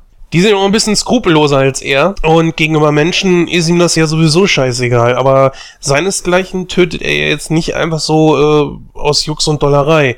Ja, darf ich aber kurz anhaken? Mhm. Also ich war, also ich gebe den Jens da schon irgendwie recht. Also ich denke schon, dass ihm das, dass er das nicht, also er tötet nicht oder er versucht es zumindest zu vermeiden, so gut wie es geht. Das sieht man ja zum Beispiel an der Szene. ja, da möchte ich mal kurz vorweggreifen. Ähm, also wie gesagt, das ist jetzt ein bisschen weiter weg in der Handlung, aber ich möchte das ganz gerne als Veranschaulichung nehmen. Ähm, das merkt man ja zum Beispiel an der Stelle, wo ähm, Magneto den, ähm, den Senator in einen Mutanten verwandelt und, ähm, ach, wie heißt dieser Vampir nochmal? Vampir? Äh, ja, ne, Wolf, ne, was ist er? Ein Wolf? Vampir? Sabertooth. Sabertooth, genau, ich glaube so. den Namen nicht. Ja, ja. Sabertooth, wo er den Anwalt hält, aber er lässt ihn fallen und Magneto dann, man merkt es schon, dass er eben das, also dass er nicht wollte, dass er stirbt und Sabertooth dann auch in die Zelle einsperrt. Ne? Das, also da fand ich, hat man das schon gemerkt, dass, ihm, dass er halt nicht tötet, wenn es nicht sein muss. Naja, ich glaube aber eher, dass da, ich glaube nicht, dass Magneto es da so sehr darum ging, dass Senator Kelly in dem Moment stirbt. Äh, oder nicht. Ich glaube, das ist ihm scheißegal. Ich glaube eher, dass er wollte, dass Senator Kelly wieder rausgeht in die Welt äh, und dann irgendwie äh, ja eben klarstellen muss, yo, wenn ich jetzt gegen meine äh, gegen meine eigene Agenda gehe, beziehungsweise wenn ich jetzt meine Agenda durchziehe, dann werde ich selber mit verfolgt. Das wäre ja das das Ziel von Magneto in dem Moment gewesen. Dass er abstürzt, das ist natürlich dumm gelaufen. Ja, okay, gut, von der Seite aus habe ich das nicht gesehen, aber ne, stimmt, das recht. Ja. Ja gut, aber es ist ja sowieso ein bisschen perfide, ne? Wenn man, wenn, also er will ja die alle Menschen in Mutanten verwandeln. Äh, Gerade bei den Menschen, die halt gegen was, gegen die Mutanten was haben und die dann selber Mutanten werden, das ist natürlich schon eine größere Strafe als der Tod irgendwo, ne? T- Teilweise ja, natürlich, klar. Auch sehr gut besetzt, muss ich sagen, ist natürlich Hugh Jackman. Ich meine, er hat ja auch für die Rolle etwas an Muskelmasse zugelegt. Und viele hatten auch im Vorfeld natürlich auch so ein, so ein Problem damit, dass äh, Wolverine keine Maske tragen wird. Zwar ist das irgendwie legitimiert durch diese gewisse Zeit, in der halt äh, in den Comics Wolverine auch keine Maske getragen hat. Äh, jetzt so rückwirkend auf die ganze Serie natürlich, äh, Filmserien betrachtet natürlich, hat er das nie und wird es auch nie. Ich weiß nicht, ob das ein Problem für euch war. Ähm, gibt ja auch so eine Anspielung ganz kurz mal dran. War das ein Problem für euch, dass er, dass er noch nicht so aussah, wie man ihn kennt? Nö, äh, erstmal fand ich gar nicht, dass er so anders aussah, äh, weil wenn wenn man die Comics äh, gelesen hat und da auch ja mehrere Hintergründe irgendwie, dann weiß man auch, wie Logan einfach ohne die Maske aussieht. Ähm, und das gehörte da für mich einfach mit dazu. Ich hatte am Anfang, als der Film rauskam, also 99 war, glaube ich, in der Movie Star oder sowas, war das erste Bild von Hugh Jackman drin äh, dass er halt Wolverine spielen soll. Ich weiß, dass mein Kumpel Ken und ich, wir haben ihn damals angeguckt und haben gedacht, was der Dulli, so, ja, der Milchbubi soll die, soll die Wolverine spielen? Wie wird das denn, ey? Der, kann er sich überhaupt Bart stehen lassen und so, ja. Also da war, das war schon alles so eine Nummer, wo wir echt gedacht haben, alter Schwede, ob er den wirklich rüberbringt. Aber, da muss ich echt sagen, das war mal ein Typ, der, nachdem ich ihn vorher gesehen hatte und gedacht habe, oh Mann, das ist ein, wird eine Fehlbesetzung, der hat mich komplett rumgerissen. Also muss ich ganz einfach sagen, Hugh Jackman hat es absolut top verstanden, Wolverine zu verkörpern. Ja, das muss ich auch sagen. Also gestört hat's mich auch nicht, dass er keine Maske trägt. Wobei ich muss mittlerweile sagen, wurde mir das ein bisschen zu viel mit Wolverine. Ich finde, der ist so ein bisschen overhyped, meiner Meinung nach. Ja, das ist er ja in den Comics auch gewesen. Also eine Zeit lang hatte er dann ja auch, genau wie der Punisher, dann irgendwie, glaube sogar mehrere Serien und war auch in etlichen Comics vertreten. Das haben sie ja gerne mal, wenn dann irgendwie so ein, ja, Charakter plötzlich besonders beliebt wird, dass man ihn dann versucht, überall irgendwie mit einzustreuen, um mehr Comics zu verkaufen. Oder in diesem Fall halt Filme. Gut, dass aber der Fokus mehr auf ihn gelegt wird. Es ist der beliebteste Charakter einfach daraus. Das wussten damals auch äh, die Produzenten und Macher dieses Films. Und da haben die natürlich auch drauf gesetzt. Das ist klar. Ich meine, das hätte ich auch gemacht. Ja, klar, natürlich, aber wie gesagt, also ich find's, ich meine, ich kann es verstehen in den Comics, wie, wie Gordon schon sagte, ist es natürlich auch so, dass Wolverine immer so, ein, so eine spezielle Rolle einnimmt. Aber ich finde beim Film, ich meine, bei dem Film ist es noch okay, beim zweiten ist es auch noch okay, aber so im Verlauf der Reihe wurde mir das ein bisschen zu viel irgendwie. Ich meine, da hätte man auch mal den Fokus auf andere Charaktere legen können. Hat man ja gemacht. Ja, aber trotzdem hattest du immer noch Wolverine dazwischen, der dann immer so, so, so ein Special Part, so nenne ich es mal, eingenommen hat, ne? Naja gut, im Verlauf der nächsten Filme, es gab ja ein oder zwei, wo er dann gar nicht so wirklich mitgespielt hat. Ich glaube, First Class, das war ja nur ein Cameo und da waren ja die, war ja der Fokus wirklich auf andere Charaktere. Problem ist natürlich auch, wenn ich das mal ein bisschen vorweggreifen darf, bevor wir jetzt zu den äh, schlechten Sachen kommen, ist, dass er natürlich äh, so ein bisschen Cyclops als Anführer mh, ich sag mal, überflüssig gemacht hat, weil er kam als er kam eigentlich in der Rolle des Anführers besser rüber. Ja, also ich fand, äh, gebe ich dir teilweise re recht. Äh, ich fand aber, äh, ja, eigentlich gebe ich dir schon recht, weil ich fand schon, dass Cyclops da so ein bisschen untergegangen ist in der Handlung. Ja, aber ich finde nicht, dass das Wolverine da seine Leader-Position einnimmt, sondern es ist eher dieses, äh, er ist halt der Loner, ne? Er hat keinen Bocken X-Man zu sein, so und deswegen macht er halt einfach sein Ding, während ein Cyclops hier halt klar schon sagt, jo, wir müssen uns schon irgendwie formieren, wir müssen schon einen Plan haben. Ja, und Wolverine ist halt so einer, ne? Äh, ich gehe, ich gehe sie finden. Wie? Auf die altmodische Tour. Ich such sie.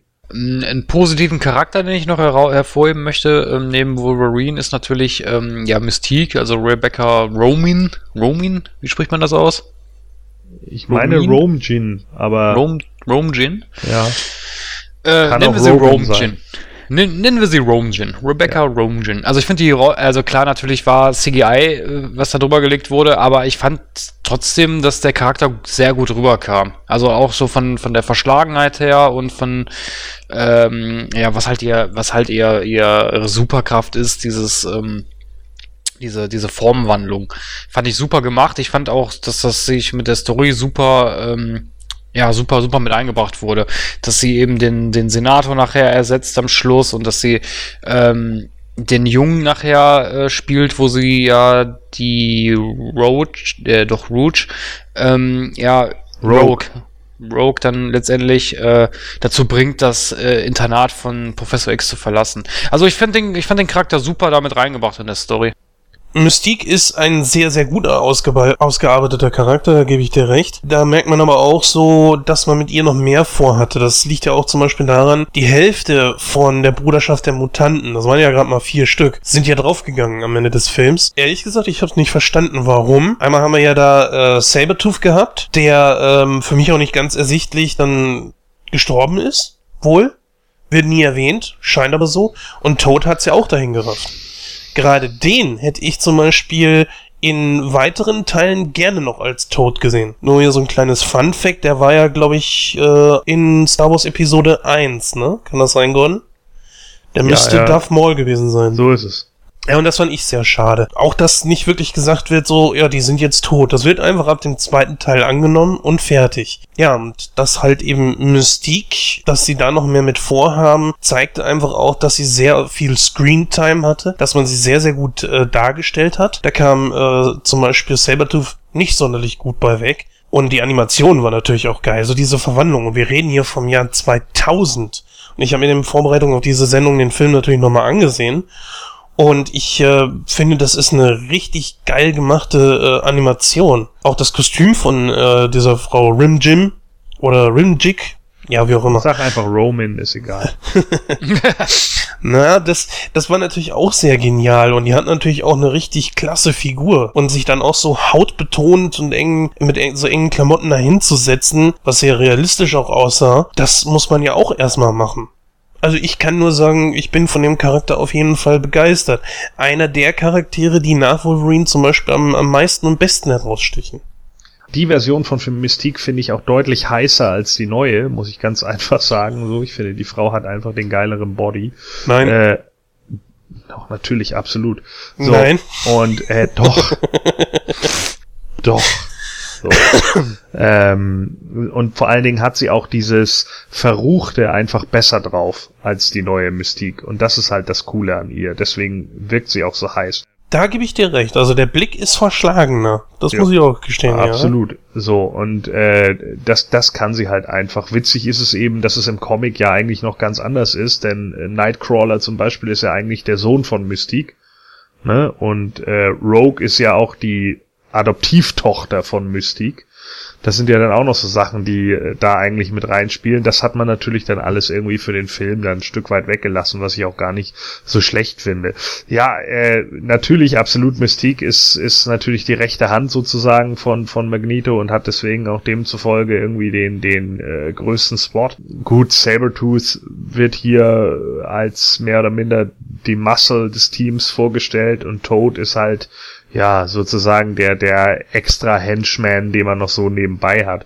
Aber das ist halt auch im Original, ne? Toad ist ja nun auch im, im Comic äh, nicht wirklich der Mega-Gegner für die Leute so. Von daher. Weil ich fand, in der, in der Zeichentrickserie kam der eigentlich ziemlich gut rüber. Toad. Wenn ich das richtig in Erinnerung habe, ja.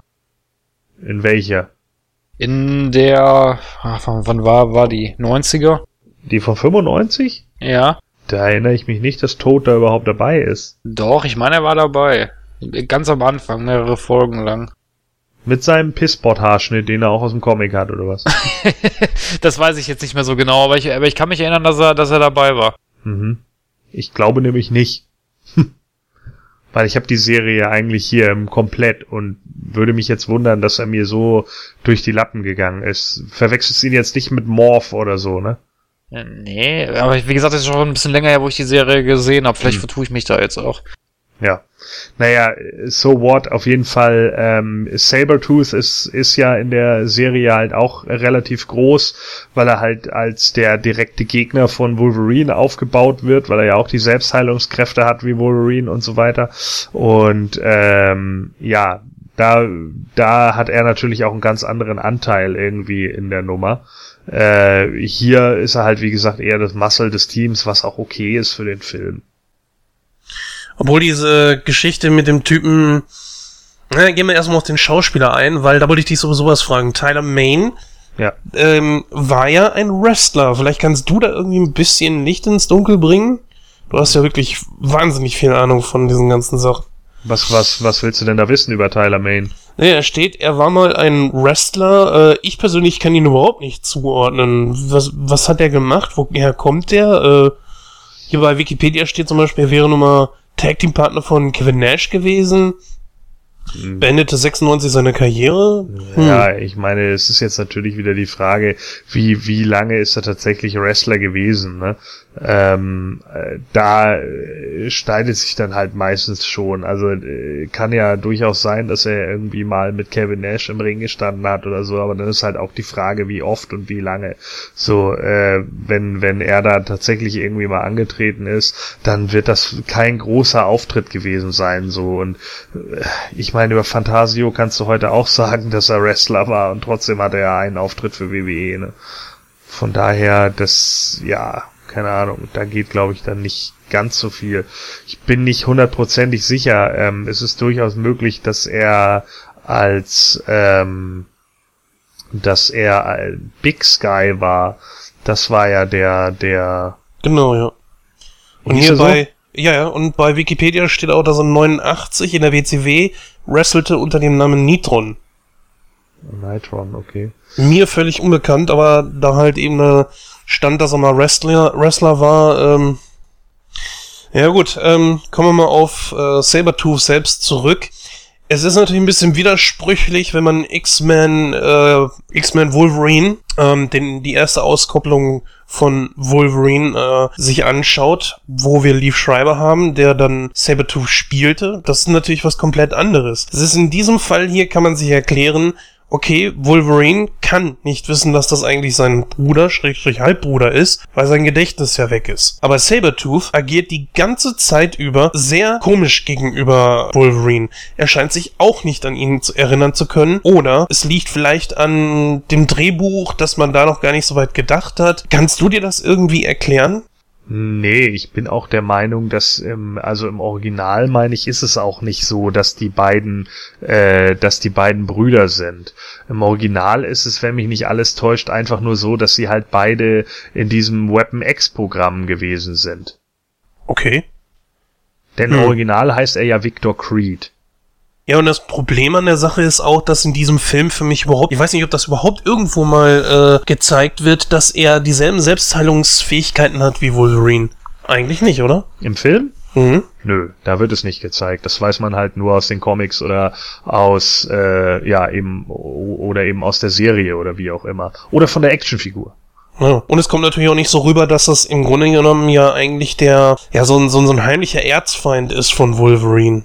Ja, das, das ist mir auch ein bisschen zu kurz gekommen, muss ich auch einfach sagen. Ich meine, äh, im, im Original-Comic ist es halt einfach so gewesen, dass die beiden eben Erzfeinde sind und wie gesagt eben beide aus diesem Weapon X-Programm kommen und da, da dann eben deshalb auch irgendwie aufeinandertreffen. Ich meine auch, dass, dass äh, Sabertooth nur eine einzige, äh, ich meine, dass seine ganze Family auch tot ist, bis auf seine jüngere Schwester oder irgendwie so äh, um die er sich dann auch teilweise kümmert, wenn mich nicht alles täuscht. Aber äh, das war's dann, glaube ich, auch. Also äh, ich, ich bin eigentlich relativ sicher, dass, dass da äh, sonst nichts äh, gewesen ist zwischen den beiden. Ich meine, das wurde nur für diesen X-Men Origins so hingedreht.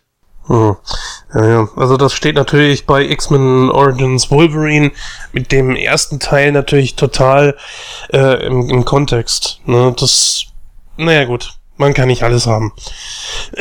mit zunehmenden Teilen sind da natürlich sehr viele Ungereimtheiten aufgetaucht. Ja, mh, mm, Professor X haben wir noch, den könnten wir noch ein bisschen beleuchten. Wir haben hier einen sehr, sehr guten Schauspieler mit Patrick Stewart.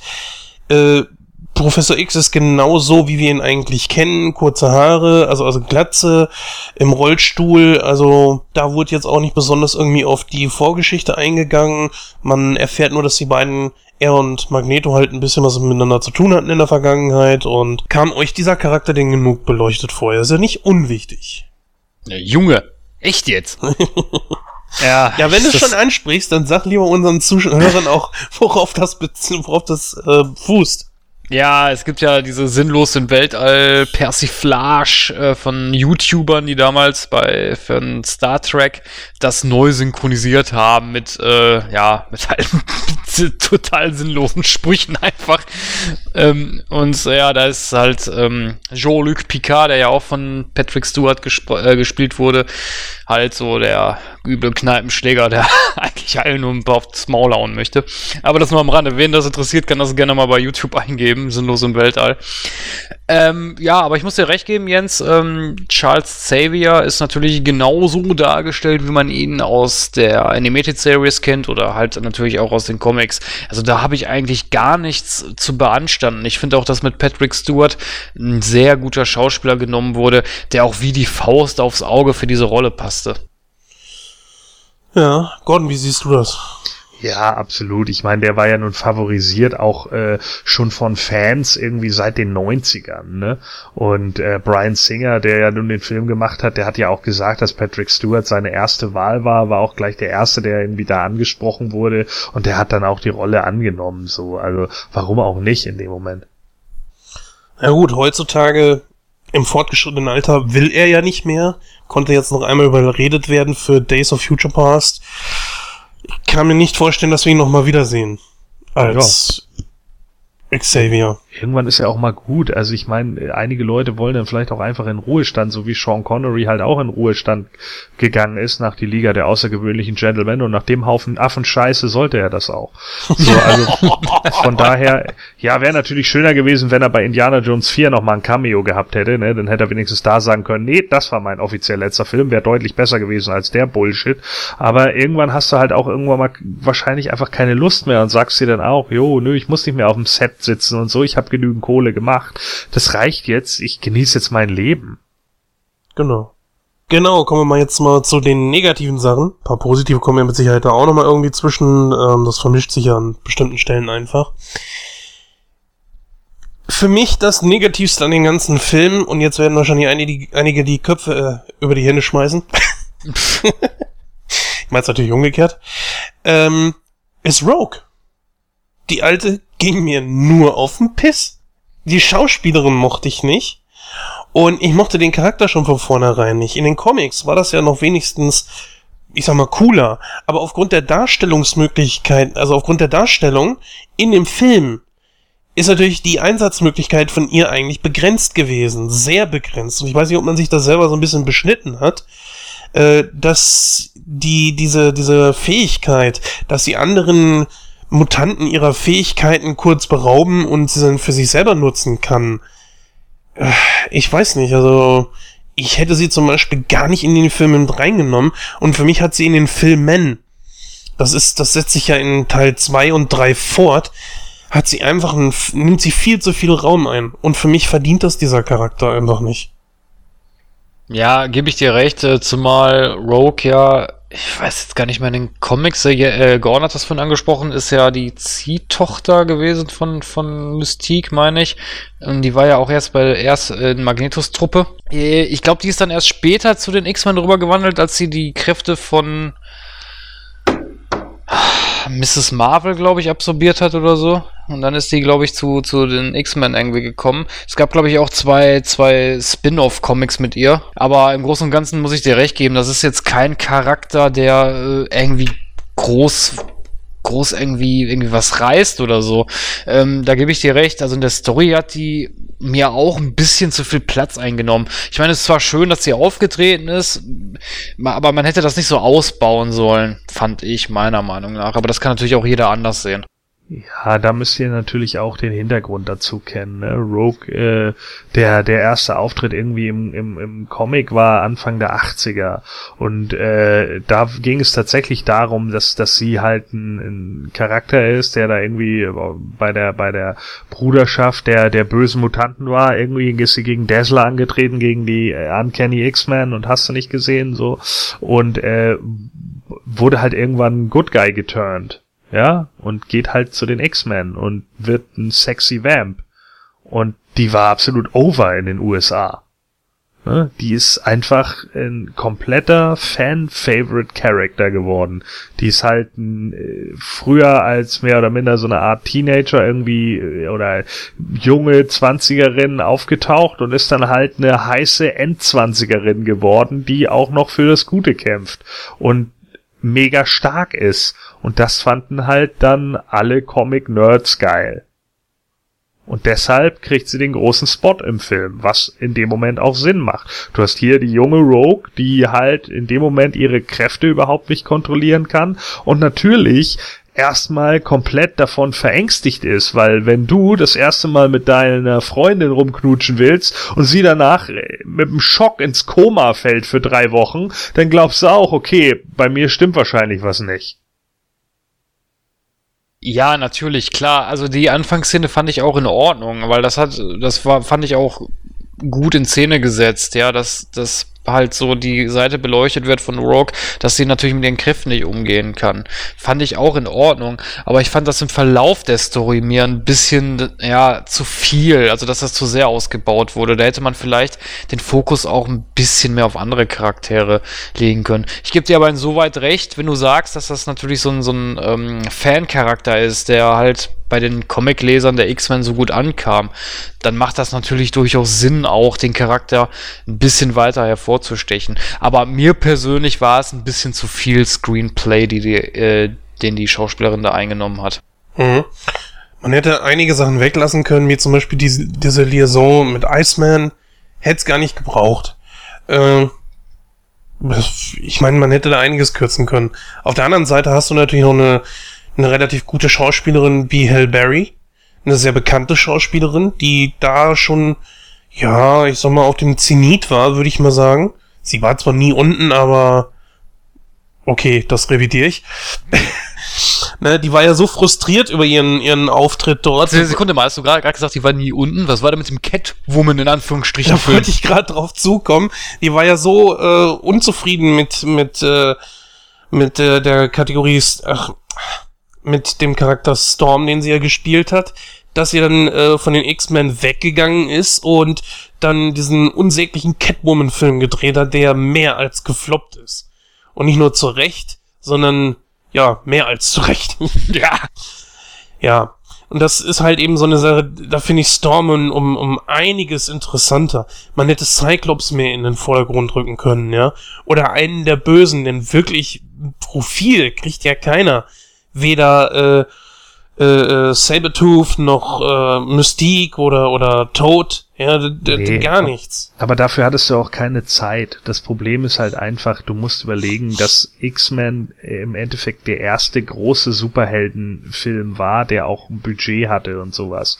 Und der ist mit 104 Minuten schon relativ groß datiert. So, es ist sogar der erste Superheldenfilm, wo Stan Lee dann von Marvel, wo Stan Lee sein Cameo hat, ja, am Strand.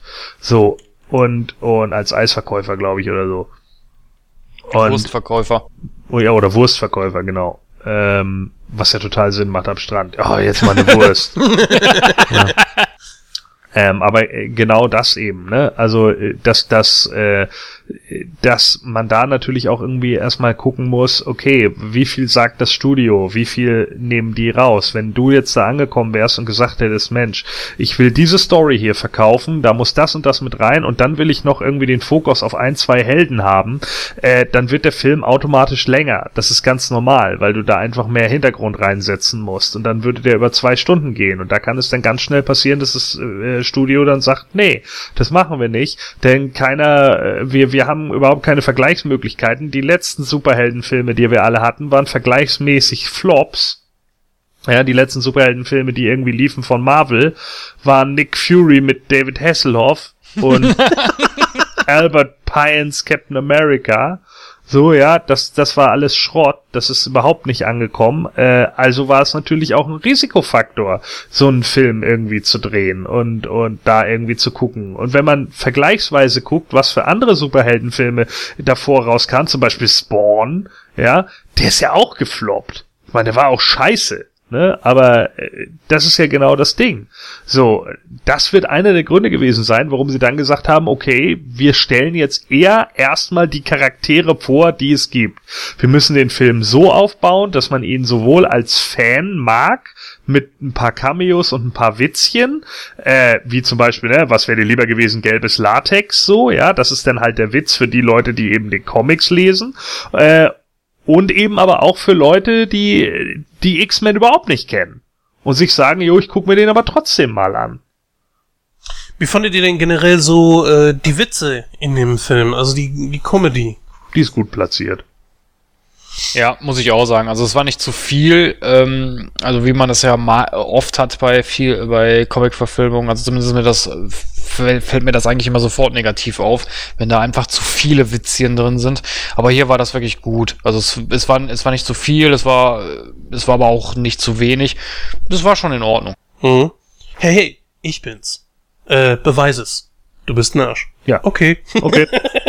Äh, willst du dich nicht anschnallen? Ach Quatsch, jetzt hör mir mal zu. Zack, Ringscheibe. ja, Schön ist auch, wie er, wie er die zwei Klingen einfährt und nur die mittlere stehen lässt. ja, sehr gut gemacht, ja. Das ist natürlich auch so eine Szene, ne, wo äh, Mystique ihm gegenübersteht, so, so die Krallen dann auch ausfährt, dass er so nachahmt, aber er schlägt sie ihr ja ab. Theoretisch müsste er ja dann irgendwas vom Körper abgeschlagen haben. Oder denke ich da jetzt einfach zu weit? Nee, äh, sie, deswegen zieht sie ja auch äh, diese, zieht er ja in dem Moment auch diese Grimasse und schreit ja dieses Au! Natürlich schlägt er ihr da irgendwie ein Teil ab, ja. Nur von wo ist natürlich nicht ersichtlich. Das ist nicht so ganz ersichtlich, nee. Was nicht unter den Tisch fallen sollte, ist natürlich die Action. Wir haben extrem viele Action hier drin, also die kommt auf keinen Fall zu kurz und ich finde sämtliche Action und auch die äh, sämtlichen äh, Fähigkeiten der Mutanten sind sehr gut dargestellt, inklusive auch, und das nehme ich jetzt gleich mal mit da rein, natürlich die Animationen. Und wir sprechen hier, wie gesagt, vom Jahr 2000. Wie siehst du das, Gordon? Konntest du gut mitleben? Ja, äh, wobei ich sagen muss, mittlerweile, ich habe den Film jetzt ja am Montag nochmal geguckt, mittlerweile sieht man es bei einigen Sachen doch wieder und daran erkennt man einfach, wie schnell CGI altert. Das ist einfach echt ätzend. So, und äh, es gibt einige Punkte, wo ich einfach sagen muss, boah, das sieht irgendwie nicht mehr wirklich gut aus und nicht mehr rund aus. Ganz schlimm finde ich zum Beispiel die Augen von, von Mystique, wenn die irgendwie irgendwo bei, bei den anderen Charakteren aufleuchten. Weißt du, man sieht immer, dass das übergeblendet ist. Das sieht immer irgendwie billig aus. Da habe ich jetzt zum Beispiel gar nicht drauf geachtet. Also ich habe jetzt so definitiv natürlich auf die großen Effekte geachtet, wo zum Beispiel Cyclops aus Versehen das äh, Bahnhofsdach wegschmeißt, äh, wegsprengt. Ja. Ähm, da sieht man zum, da ja? sieht man zum Beispiel diesen Blur-Effekt, den man damals ganz häufig benutzt hat, weil es halt einfach Computer war und da Computer sonst irgendwie aufpixeln würde oder wie auch immer, hat man da halt so ein Blur drüber gelegt und das wirkt dann immer so total verwaschen. Das stimmt, das ist mir auch aufgefallen. Wie fandet ihr denn so generell die Kampfszenen? Ich meine, Action haben wir jetzt gerade angesprochen, aber worauf ich genau hinaus möchte ist, und das ist mir ein bisschen negativ aufgefallen, sind die Szenen, wo sich an irgendwas hochgehangelt wird, wo gesprungen wird, wenn Toad jetzt irgendwie einen Salto macht oder was auch immer, sah das sehr, sehr künstlich aus. Also man merkte so, okay, die hingen an irgendwas dran. Das ist natürlich klar. Nur man sollte es hinterher natürlich nicht sehen. Für mich sah das einfach nicht organisch aus. Würdet ihr meine Meinung teilen? Ach, das geht. Also ich fand das eigentlich okay. Also klar, man hat natürlich teilweise gemerkt, dass das, wie du schon sagst, dass das nicht so ganz rund war. Aber ich fand es noch in Ordnung. Also ich finde auch, dass wenn man sich den Film jetzt nochmal ansieht, es ist akzept äh, akzeptabel, ist jetzt schon wieder zu, zu negativ. Nein, ist, es ist, es ist gut, es ist in Ordnung. Ja, also es gibt natürlich schon so ein paar Sachen, wo man einfach auch sieht äh, in der Kampfszene, was weiß ich, dass, dass Rebecca da irgendwie an ein, zwei äh, Positionen sicherlich an Seilen gehangen hat und so. Ähm, da gebe ich dir schon recht, dass es dann manchmal irgendwie befremdlich wirkt oder wenn Toad im Hintergrund die Wand hochklettert, so, ja. Das wirkt manchmal ein bisschen komisch, aber das finde ich jetzt nicht ganz so schlimm im Vergleich zum Rest des Films.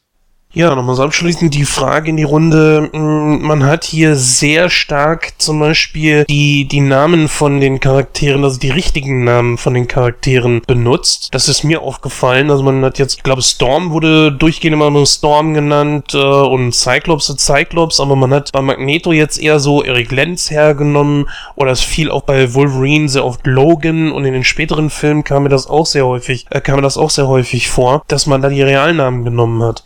Ja, das macht aber Sinn, wenn du halt, äh, also ich finde, das hat durchaus Sinn gemacht. Ich meine, Cyclops und Storm waren ja schon etabliert in den X-Men.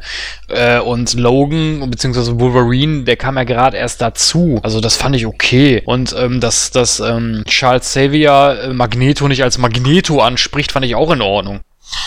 Ja, das ist richtig. Nur, ähm, ich hatte immer so das Gefühl, dass man das zum Beispiel nimmt, um den Film nicht ganz so lächerlich wirken zu lassen. Beziehungsweise hat man ja auch zum Beispiel auf die Maske von Wolverine verzichtet. Gut, bei Cyclops ging es nicht. Das, das musste man ja machen. Aber ich glaube, wenn man es gekonnt hätte, hätte man auch bei Cyclops gerne auf diese Brille verzichtet, um halt dem Film einen etwas ernstzunehmenderen Touch zu verleihen. Klar, natürlich, wenn jetzt ähm, ähm, Wolverine da diesen gelben Latexanzug angehabt hätte mit der Maske, ja, das hätte vielleicht ein bisschen lächerlich ausgesehen, da stimme ich dir zu. Aber hm, ja, warum man das jetzt bei, bei Cyclops, denke ich jetzt nicht, dass sie das weggelassen hätten, wenn sie es gekonnt hätten, weil es war ja, es sah ja nicht lächerlich aus, es war ja okay. Ja, der Witz ist sogar bei äh, Hugh Jackman, habe ich mal in einem Interview gehört, dass er A gesagt hat, okay, äh, wenn mit Maske, dann aber bitte so kurz wie möglich, weil äh, ihm das unangenehm ist und er das auch ein bisschen blödsinnig fand. Und B, man dann das auch wohl aus dem Grund heraus weggelassen hat, weil man sich sagte, man hat jetzt einen Schauspieler, der zu dem Zeitpunkt ja einer der aufstrebendsten Schauspieler überhaupt war. Warum soll man den jetzt unbedingt unter einer Maske verstecken? Das war wohl der Grund, warum man das wohl nicht gemacht hat. Und die Ernsthaftigkeit schätze ich jetzt einfach mal. Aber letzteres ist halt eben nur eine Vermutung. Gott, wie siehst du das denn? Äh, einige Sachen sind halt auch nicht so wirklich top umsetzbar. Ne? Auch bei, bei heutigen Marvel-Verfilmungen macht man ja in vielen Bereichen trotz alledem noch ein Stück weit Kompromisse. Äh, wenn jetzt ein Deadpool irgendwie die gesamte Zeit mit einer CGI-Maske spricht, dann liegt das auch eher daran, weil heute einfach die Technik auch so weit ist, dass man das auch gut darstellen kann. Das wäre damals sicherlich nicht so einfach gewesen und man hätte dann wahrscheinlich eher Hugh Jackman mit irgendeiner so Latexmaske auf dem Kopf gesehen. Und ob das dann nicht albern ausgesehen hätte, wäre halt auch wieder noch so eine Frage gewesen. Also das, das ist halt immer schwierig mit, mit, mit Masken und nicht. Ich finde das jetzt nicht so schlimm, weil, wie gesagt, es gibt genügend Wolverine-Comics, wo er seine Maske etc. nicht trägt. Deswegen habe ich damit auch kein Problem. Und dass man die Original- und Realnamen mal benutzt und sich nicht die ganze Zeit mit Storm oder Rogue anspricht, irgendwie, äh, gerade auf der Akademie, äh, sondern da im Storm Professor Monroe ist, das macht in dem Moment halt einfach Sinn und ist für die Fans natürlich auch ein geiles Goodie, dass sie halt Aurora ist. Ja, eine Sache haben wir da natürlich noch offen, und zwar ist das der große Showdown zwischen Magneto und den X-Men. War natürlich eine, ja, also ich fand die, den Endkampf gut gemacht, den Showdown, ähm, dass Magneto dann halt die, diese Maschine in Gang setzen will, aber natürlich, klar, er wurde natürlich aufgehalten letztendlich. Ähm, fand ich gut, äh, ich weiß nicht mehr so genau, wie es war. Ähm, da müsst ihr mir mal gerade kurz helfen. Ja gut, das Ganze spielt auf Liberty Island und Magneto hatte dann eine Maschine gebaut, äh, mit der, das haben wir schon angesprochen, die Menschen verwandeln wollte und ganz in der Nähe tagte ja, glaube ich, die UNO und Magnetos Plan war, die Maschine durch, also er plante, seine Kräfte auf Rogue zu übertragen, die dann wiederum die Maschine mit Energie versorgt. Und ja, er genau. wollte dann die Mächtigen der Welt umwandeln zu Mutanten, die dann wieder nach Hause gekehrt wären als ja seine Brüder. Und damit hätte er natürlich einen großen Vorteil gehabt. Dann haben sie die Maschine dann halt in der ausgestreckten Hand von Liberty, äh, also der Freiheitsstatue, platziert. Ja, auf Liberty Island fand dann dieser große Endkampf statt. Ja, genau, richtig. Das hatte ich jetzt nicht mehr so genau in Erinnerung. Aber ich kann mich erinnern, dass der Kampf, wie gesagt, das war, das war super. Also das fand ich in Ordnung. Ja, bis auf halt eben, dass ich nicht ganz so genau verstehe, wie man das jetzt erklärt, dass Toad und äh, Sabertooth, dass die beiden jetzt angeblich tot sein sollen, äh, fand ich das eigentlich alles auch sehr, sehr stimmig und okay. Alle haben ihr so ihren, ihren Auftritt, kommen eigentlich auch sehr gut bei weg, nur halt eben die beiden nicht. Ganz besonders bei Sabertooth, der ja äh, Heilungskräfte hat, halt eben wie Wolverine, wirkt das Ganze doch schon etwas unglaubwürdig. Und bestätigt wurde es ja auch nie. Gordon, wie fandst du denn den Endkampf? Ja, ich muss sagen, äh, mir ist der nicht ganz so mega positiv in Erinnerung geblieben, weil äh, ich halt mehr so auf diese One-on-One-Action stehe, aber er macht natürlich für das Finale vom, vom, vom Film absolut Sinn, ne? Dass das denn am Schluss irgendwie Magneto ist, der dann da von Cyclops noch erwischt wird und Wolverine haut dann im Endeffekt dieses Teil kaputt, äh, diese Zentrifuge oder was das da letztlich sein soll. Ähm, das, das finde ich schon vollkommen in Ordnung. Der Kampf mit Sabertooth kam mir da auch ein bisschen zu kurz. Da hätte man auch ein bisschen mehr draus machen können. Aber wie gesagt, ich denke einfach, das ist der Zeit des Films geschuldet. Ne? Man hatte halt nur irgendwie so gut 100 Minuten Zeit. Das wird mit Sicherheit eine Vorgabe auch des Studios gewesen sein. Und da muss man eben gucken, was man wann, wie, wo äh, raus macht. Und ich denke, da ist es dann halt auch absolut unnötig, dann einen zwei bis drei Minuten Kampf zwischen Wolverine und Sabertooth zu zeigen. Von daher geht das für mich eigentlich schon vollkommen in Ordnung. Und der Abschluss äh, mit Magneto, der halt dann in dem Moment äh, seine Pläne trotzdem nicht vereitelt sieht und äh, äh, ja, Charles halt immer noch als den, ähm, ja, sagen wir mal, äh, Spinner ansieht, der, der, den, den humanitären Spinner ansieht, äh, die, die bleiben halt erstmal bestehen, ne? Ja, aber ich fand die letzte, also die letzte Szene, wo dann ähm, ähm, Professor X Magneto in der Zelle besucht und die beiden Schach spielen, die fand ich auch gut. Fand ich gut gemacht. Mhm, ich finde auch, dass man merkt, dass die beiden Schauspieler sehr gute Freunde sind, ne? Agieren sehr gut. Ehrlich gesagt, ähm, unter uns, ich fand auch, das waren die besten Schauspieler aus diesem ganzen Cast. Nicht, dass die anderen schlecht wären, will ich gar nicht sagen, aber ich fand trotzdem, ähm, natürlich auch aufgrund dessen, dass sie so eine, so eine große Erfahrung haben und so eine große Bandbreite an dessen, was sie spielen können, fand ich einfach, dass es die besten waren. Ja, aber gerade bei dieser Szene merkt man aber trotzdem immer noch, dass äh, Charles immer noch zu, zu Magneto hält, ne? Dass er ihn besucht und ihn trotzdem noch versucht, irgendwie zu, be zu bekehren, ne? Das finde ich einfach super. Ja, weil die beiden ja auch eine gemeinsame Vergangenheit haben und es ist natürlich auch gegen die Überzeugung von Charles. Ne? Er würde ja zum Beispiel auch niemals zulassen, dass irgendeiner seiner X-Men äh, zum Beispiel ähm, Magneto einfach tötet. Umgedreht wiederum sieht man natürlich im letzten Teil, also im Te- Teil 3, äh, als ähm, Professor X getötet wird von Jean, glaube ich, dass ihm das unglaublich leid getan hat. Also wie gesagt, das ist ein sehr vielschichtiger Charakter, den man nicht einfach nur als so den bösen Gegenspieler abstempeln kann. Finde ich sehr gut gemacht, ja. Ja, dann würde ich sagen, kommen wir zu der Bewertung. Ähm, dann übergebe ich mal direkt den Wort, de, äh, das Wort den Gordon.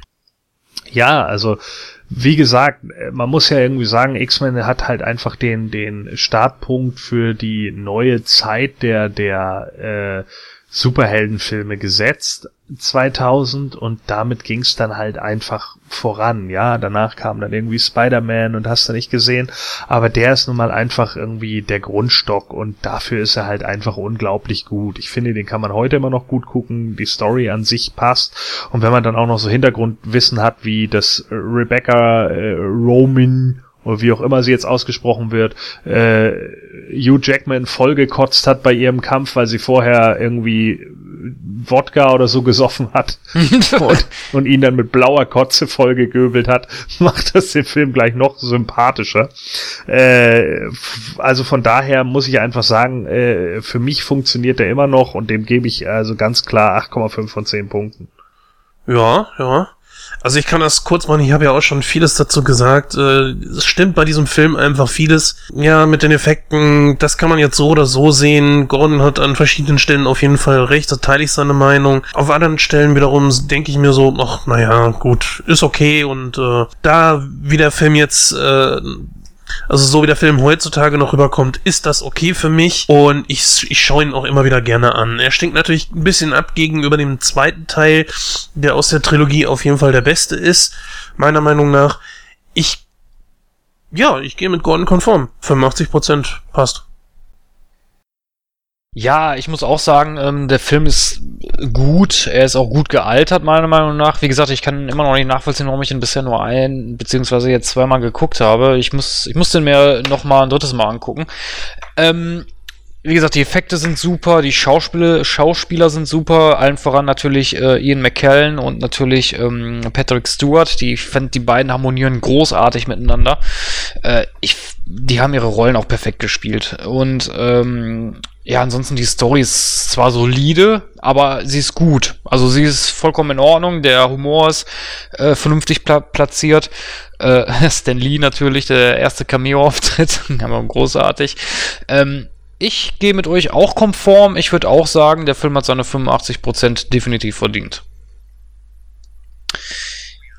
Buja, ja, das war dann unsere Diskussion zu X-Men. Äh, wenn ihr noch irgendwelche Anmerkungen habt, was vielleicht haben wir auch irgendwas vergessen zu erwähnen, dann könnt ihr das natürlich äh, in unseren Kommentaren schreiben oder postet einfach äh, in den Social Medias. Ähm, ja, die Adressen dürften ja mittlerweile bekannt sein. So, wir haben jetzt noch ein Thema auf dem Programm und zwar ist das Kino aktuell. Und ich glaube, da wird der Jens uns mit seiner Stimme erfreuen und da hören wir uns gleich. Bis dann.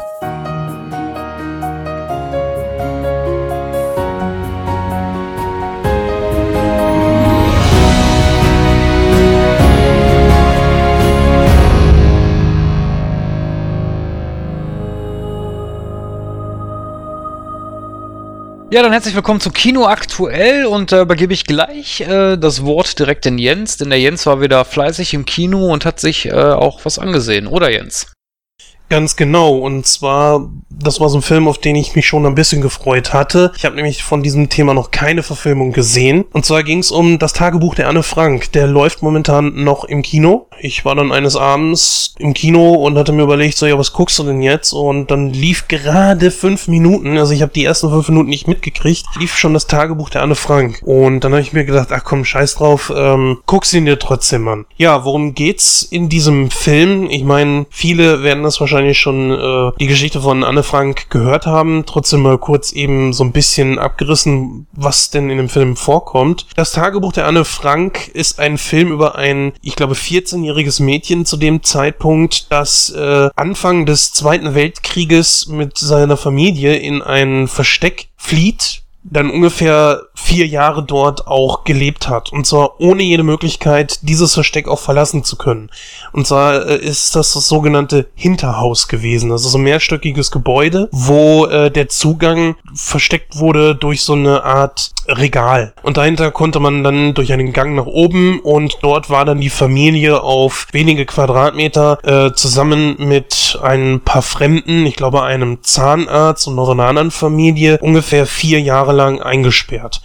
Ja, und äh, sie hofften immer wieder, dass es dann natürlich irgendwann vorbei ist, dass sie das Hinterhaus verlassen können. Da mussten sie sich der Realität stellen. Sie wurden tatsächlich irgendwie verraten oder so. Das habe ich jetzt leider nicht mitgekriegt im Film. Da muss ich zu meiner Gestande, äh, zu meiner Schande gestehen. Auf jeden Fall wurden sie entdeckt, wurden abgeführt und dann in Auschwitz äh, alle getötet. Und Anne Frank war da gerade mal zu dem Zeitpunkt 14 oder 15 Jahre alt. Sie hat während ihrer ganzen Zeit in diesem Hinterhaus, in ihrem Versteck, hat sie Tagebuch geführt und das ähm, hat dort halt eben auch viele Sachen reingeschrieben, wie es halt eben ein 13, 14, 15-jähriges Mädchen, das sich entwickelt, das äh, in die Pubertät kommt, äh, halt eben in so ein Tagebuch reinschreiben würde. Darunter äh, ist dann zum Beispiel auch, äh, dass sie ihre Sexualität in, entdeckt und dass sie gerne eine Frau werden möchte und so weiter. Das sind halt eben auch Themen, die innerhalb dieser vier Jahre dann in diesem Buch dann äh, niedergeschrieben wurde. Dieser Film geht etwas über zwei Stunden und hat eine Freigabe von FSK 12. Finde ich in Ordnung, ist okay. Wir haben als Anne Frank äh, Lea van Acken, ist eine Schauspielerin, ist mir gänzlich unbekannt. Generell sind die meisten Schauspieler dort mir eher unbekannt. Das Schauspiel an sich ist wirklich gar nicht mal so schlecht, muss ich sagen. Und ich bin mit einem zufriedenen ähm, ja, ich bin zufrieden aus diesem Film rausgegangen. Also es war kein Flop. Es war nicht das Ding, was ich mir da wirklich von erwartet habe. Es war schon so gänzlich okay. Wie ist denn das bei dir zum Beispiel, Gordon? Oder dir auch, äh, Christoph?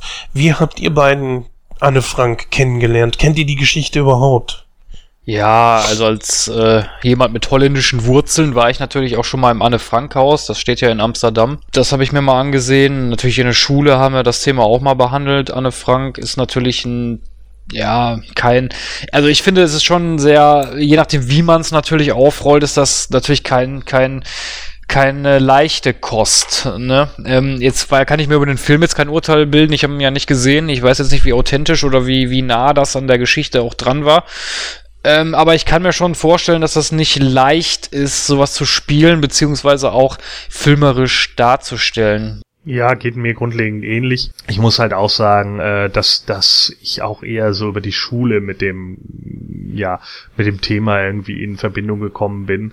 Muss auch ganz ehrlich sagen, dass mir, äh, ja, der ganze Bereich um den Holocaust und so eine Zeit lang halt auch zu arg thematisiert wurde in den Medien, weshalb sich dann auch so ein gewisser Negativeffekt eingestellt hat. Gar nicht in, in dem Punkt jetzt irgendwie zu sagen, oh ja, man muss jetzt da total gegen angehen, sondern dass dass, dieses Thema halt dadurch, dass es so präsent war, irgendwann äh, das Ganze irgendwie so aus den Augen verloren hat, weil man sich irgendwann sagte, meine Güte, es gibt jetzt irgendwie 6000 Dokumentationen über Adolf Hitler und den Holocaust. Äh, Phoenix und, und, und äh, etliche Sender waren ja eine Zeit lang wirklich überschwemmt damit, ja, mit Hitlers Helfer und Hitlers Schäferhunde und Hitlers äh, Mülltonnen, ja. Und das sorry, Mann. Also ganz ernsthaft, ey. Ich meine, ja, klar, ich kann ja alles verstehen. So, es ist ein wichtiges Thema und ich bin auch kein Freund der AfD und ich bin auch kein Freund von Pegida und man sieht halt bei vielen Leuten auch echt, dass da echt Gasköppigkeit an, an der Tagesordnung ist. Aber eine Zeit lang ist das Thema halt auch dermaßen hochgekocht worden in den Medien, als wenn man überhaupt kein anderes Thema mehr gehabt hätte, auch dokumentarisch nichts anderes hätte bringen können als den Bereich, dass das dann bei mir auch so einen gewissigen Übersättigungseffekt einfach hatte. Ja, das muss ich auch sagen. Also es, es ist wirklich schon teilweise so, dass man dann so da sitzt und denkt auch schon wieder ein Film über den Zweiten Weltkrieg, schon wieder eine Dokumentation über den Zweiten Weltkrieg. Da stimme ich dir vollkommen zu, dass dieser Übersättigungseffekt dann auch irgendwann eintritt, weil ich finde auch so irgendwann man, sollte man es gut sein lassen. Natürlich klar, man sollte das nicht vergessen, was damals passiert ist, das ist vollkommen richtig. Und äh, ich bin auch kein Fan der AfD und Pegida, ja, das sind für mich auch totale Voll, Vollspaten, aber das ist wieder ein anderes Thema. Aber ja, aber man muss es auch irgendwann mal gut sein lassen, dass man das immer wieder und immer wieder die Gebetsmühle dann damit aufrollt, ne? Ja, genau, das ist richtig, da gebe ich euch recht. Darüber gibt es natürlich auch, äh, ich weiß gar nicht, wie viele Filme es pro Jahr gibt, die sich um den Zweiten Weltkrieg drehen, das ist richtig. In diesem Fall allerdings wollte ich mir den Film echt mal geben, weil ihr beiden habt da echt Glück gehabt, dass es bei euch thematisiert wurde. Bei uns in der Schule kam halt eben immer nur so der Fingerzeig so, ja, denkt dran, das ist euer Erbe, das ist schlimm gewesen und dann hat man ein bisschen über Adolf Hitler gesprochen und das war es dann auch großartig. Anne Frank wurde nochmal kurz eben angerissen. Ich persönlich habe mich nie so wirklich damit auseinandergesetzt. Ich ähm, habe immer mal wieder Fetzen mitgekriegt äh, darüber, was diese Geschichte gewesen ist und wusste bis zu diesem Film auch nicht, dass die Frau so jung gestorben ist. Rest wusste ich schon, und äh, wollte dann einfach mal sehen, so okay, wie, wie sowas wahrscheinlich auch umgesetzt wurde. Soweit ich mich erinnere, Gordon, vielleicht kannst du mir da so ein bisschen helfen, gibt's auch noch andere Anne Frank-Verfilmungen, oder? Äh, das ist durchaus möglich, aber da kann ich dir leider überhaupt nicht weiterhelfen. Kennst du da irgendwas, Christoph? Ja, ähm, es gibt ein niederländisch, eine niederländische Verfilmung, aber frag mich jetzt nicht, wie die heißt. Ja, wahrscheinlich Anne Frank. nee, ich glaube, die heißt, die heißt sogar anders, aber frag mich jetzt nicht wie. Das weiß ich jetzt auch nicht aus dem Stegreif.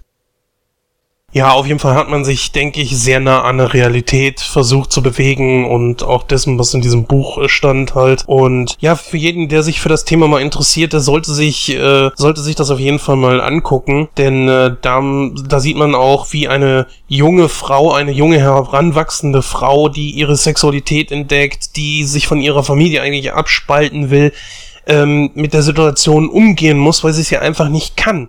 Ja, sie sind über vier Jahre, glaube ich, waren das. Etwas knapp über vier Jahre. Nur in diesem Hinterhaus. Und sie können ja nicht raus. Sobald sie rausgehen und entdeckt werden, ist vorbei. Und ähm, so muss sie dann dort ausharren. Und so gibt es natürlich auch Streitigkeiten und so weiter. Und all dies thematisiert der Film dann auch. Und äh, ich finde, auch in einem gesunden Maß. Also man, man versteift sich jetzt nicht auf einen Dialog, der dann sagen wir mal, 15 Minuten geht und andere Dinge werden dann zu kurz abgehandelt oder so. Nein. Also das Einzige, was bei mir halt eben auf der Strecke geblieben ist, da habe ich wahrscheinlich auch in dem Moment nicht aufgepasst. Oder es wurde nicht thematisiert, wer sie letzten Endes denn verraten hat. Ähm, das ist das Einzige. Das müsste ich nochmal nachlesen, aber das werde ich auch auf jeden Fall nachholen. Ja, abschließend würde ich zum Film jetzt einfach mal so mh, 78% geben. Ich denke, das verdiente dann schon. Gut. Dann schließe ich das Thema und dann kommen wir jetzt zu der Verabschiedung. Bis gleich.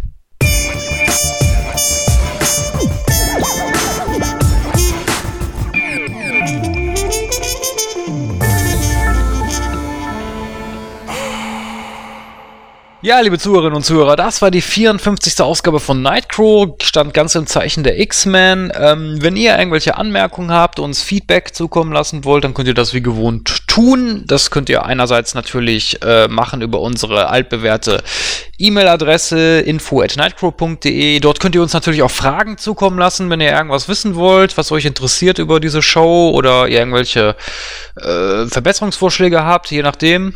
Ähm, schickt es uns einfach zu.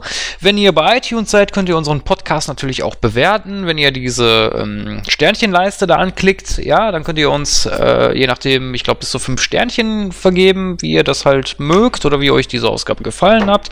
Denn jede positive Bewertung hilft uns natürlich auch, unsere Position in iTunes weiter zu verbessern. Und natürlich stehen euch auch die Social Medias wie Facebook und Twitter zur Verfügung, um mit uns in Kontakt zu treten. Ja, ähm, den dummen Spruch für die Verabschiedung habe ich eigentlich schon äh, bei meinem Hörspiel-Intro verballert. Magneto. deswegen habe ich jetzt eigentlich gar nichts äh, so groß drauf. Ähm, ja, deswegen sage ich einfach mal bis zur nächsten Ausgabe. Bis dann. Ja, mit den blöden Sprüchen ist das immer so eine Sache. Ähm, manche sind halt eben wie bei Gordon so scheiße, dass sie schon wieder gut sind. Darauf basieren ja seine, seine Sprüche auch. Ich krieg das mit Sicherheit nicht so gut hin. Ich hau trotzdem einfach mal einen raus. Auf was für eine Spielekonsole spielen die X-Men gerne? Ist ja logisch. Xbox. Ja. Also, ja, ne? So viel dazu.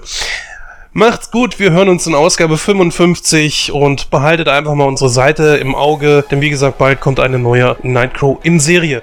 Bis dann. Ja, äh, tschüss, bis dann. Und äh, als Mystique Wolverine vollgekotzt hat, was hatte sie da vorher getrunken? Weiß ich nicht. Einen Rom-Gin. Oh.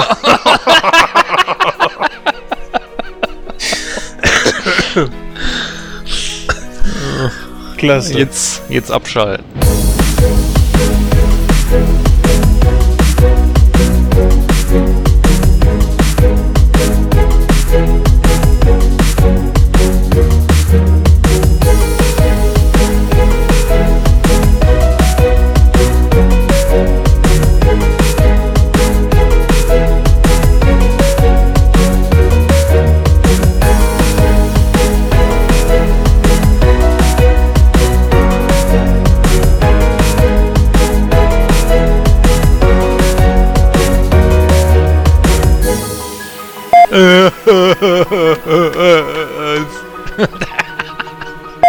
ja, liebe Nightcrawler, Jens ist nicht mehr dabei. Er hat gerade das Studio verlassen.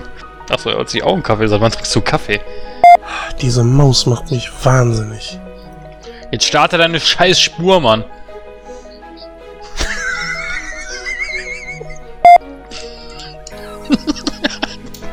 ich habe eine sehr begrenzte Aufmerksamkeitsspanne. Jetzt, oh, ein Vögelchen. Smuckefuck, sehr dünner Kaffee. Ich finde den Namen trotzdem scheiße. Wieso denn? Das ist kein Weinen, das ist äh, Tränen der Rührung. Kommt angeblich aus dem äh, Französischen, abgeleitet von Mokka Faux. Nerdwissen? Kaffee-Nerd-Wissen, meine Damen Ja. und Herren. Wir machen jetzt einen Kaffee-Podcast. Das hatte ich sowieso schon länger mal vor. Okay. Mit der Kenia-Mischung. Reihenfolge steht drin. Also Gordon dann und dann Christoph. Wie, ich bin Nummer zwei jetzt auf einmal?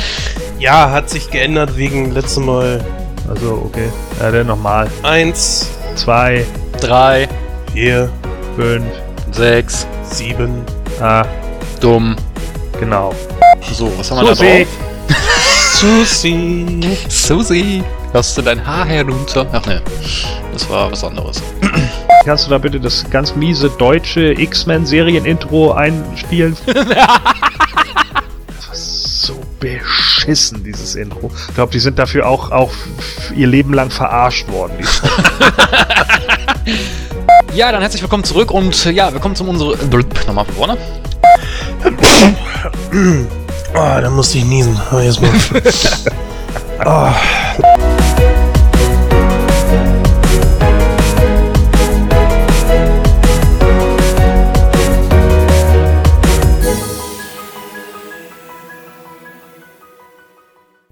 Tja, was für ein Schwachsinn. Nein, die Knarre ist aus Holz. Ich hab sie doch bloß angemalt. mein Gott, ey, was für ein Klugscheißer. Magneto. Pff, wer denkt sich so einen Scheiß eigentlich aus? Derjenige, der, der diese Hörspiel-Intros schreibt, den sollte man achtkantig... Äh, Sekunde mal, was ist denn das da? Sieht wohl so aus, als hätte Jens den Magneten hier hinter. Ja, er hat ihn hier hinter der Mülltonne deponiert. so ein Idiot. Dabei fällt mir ein, der Magnet hat doch seine Kraft gar nicht verloren. Hm, das könnte interessant werden.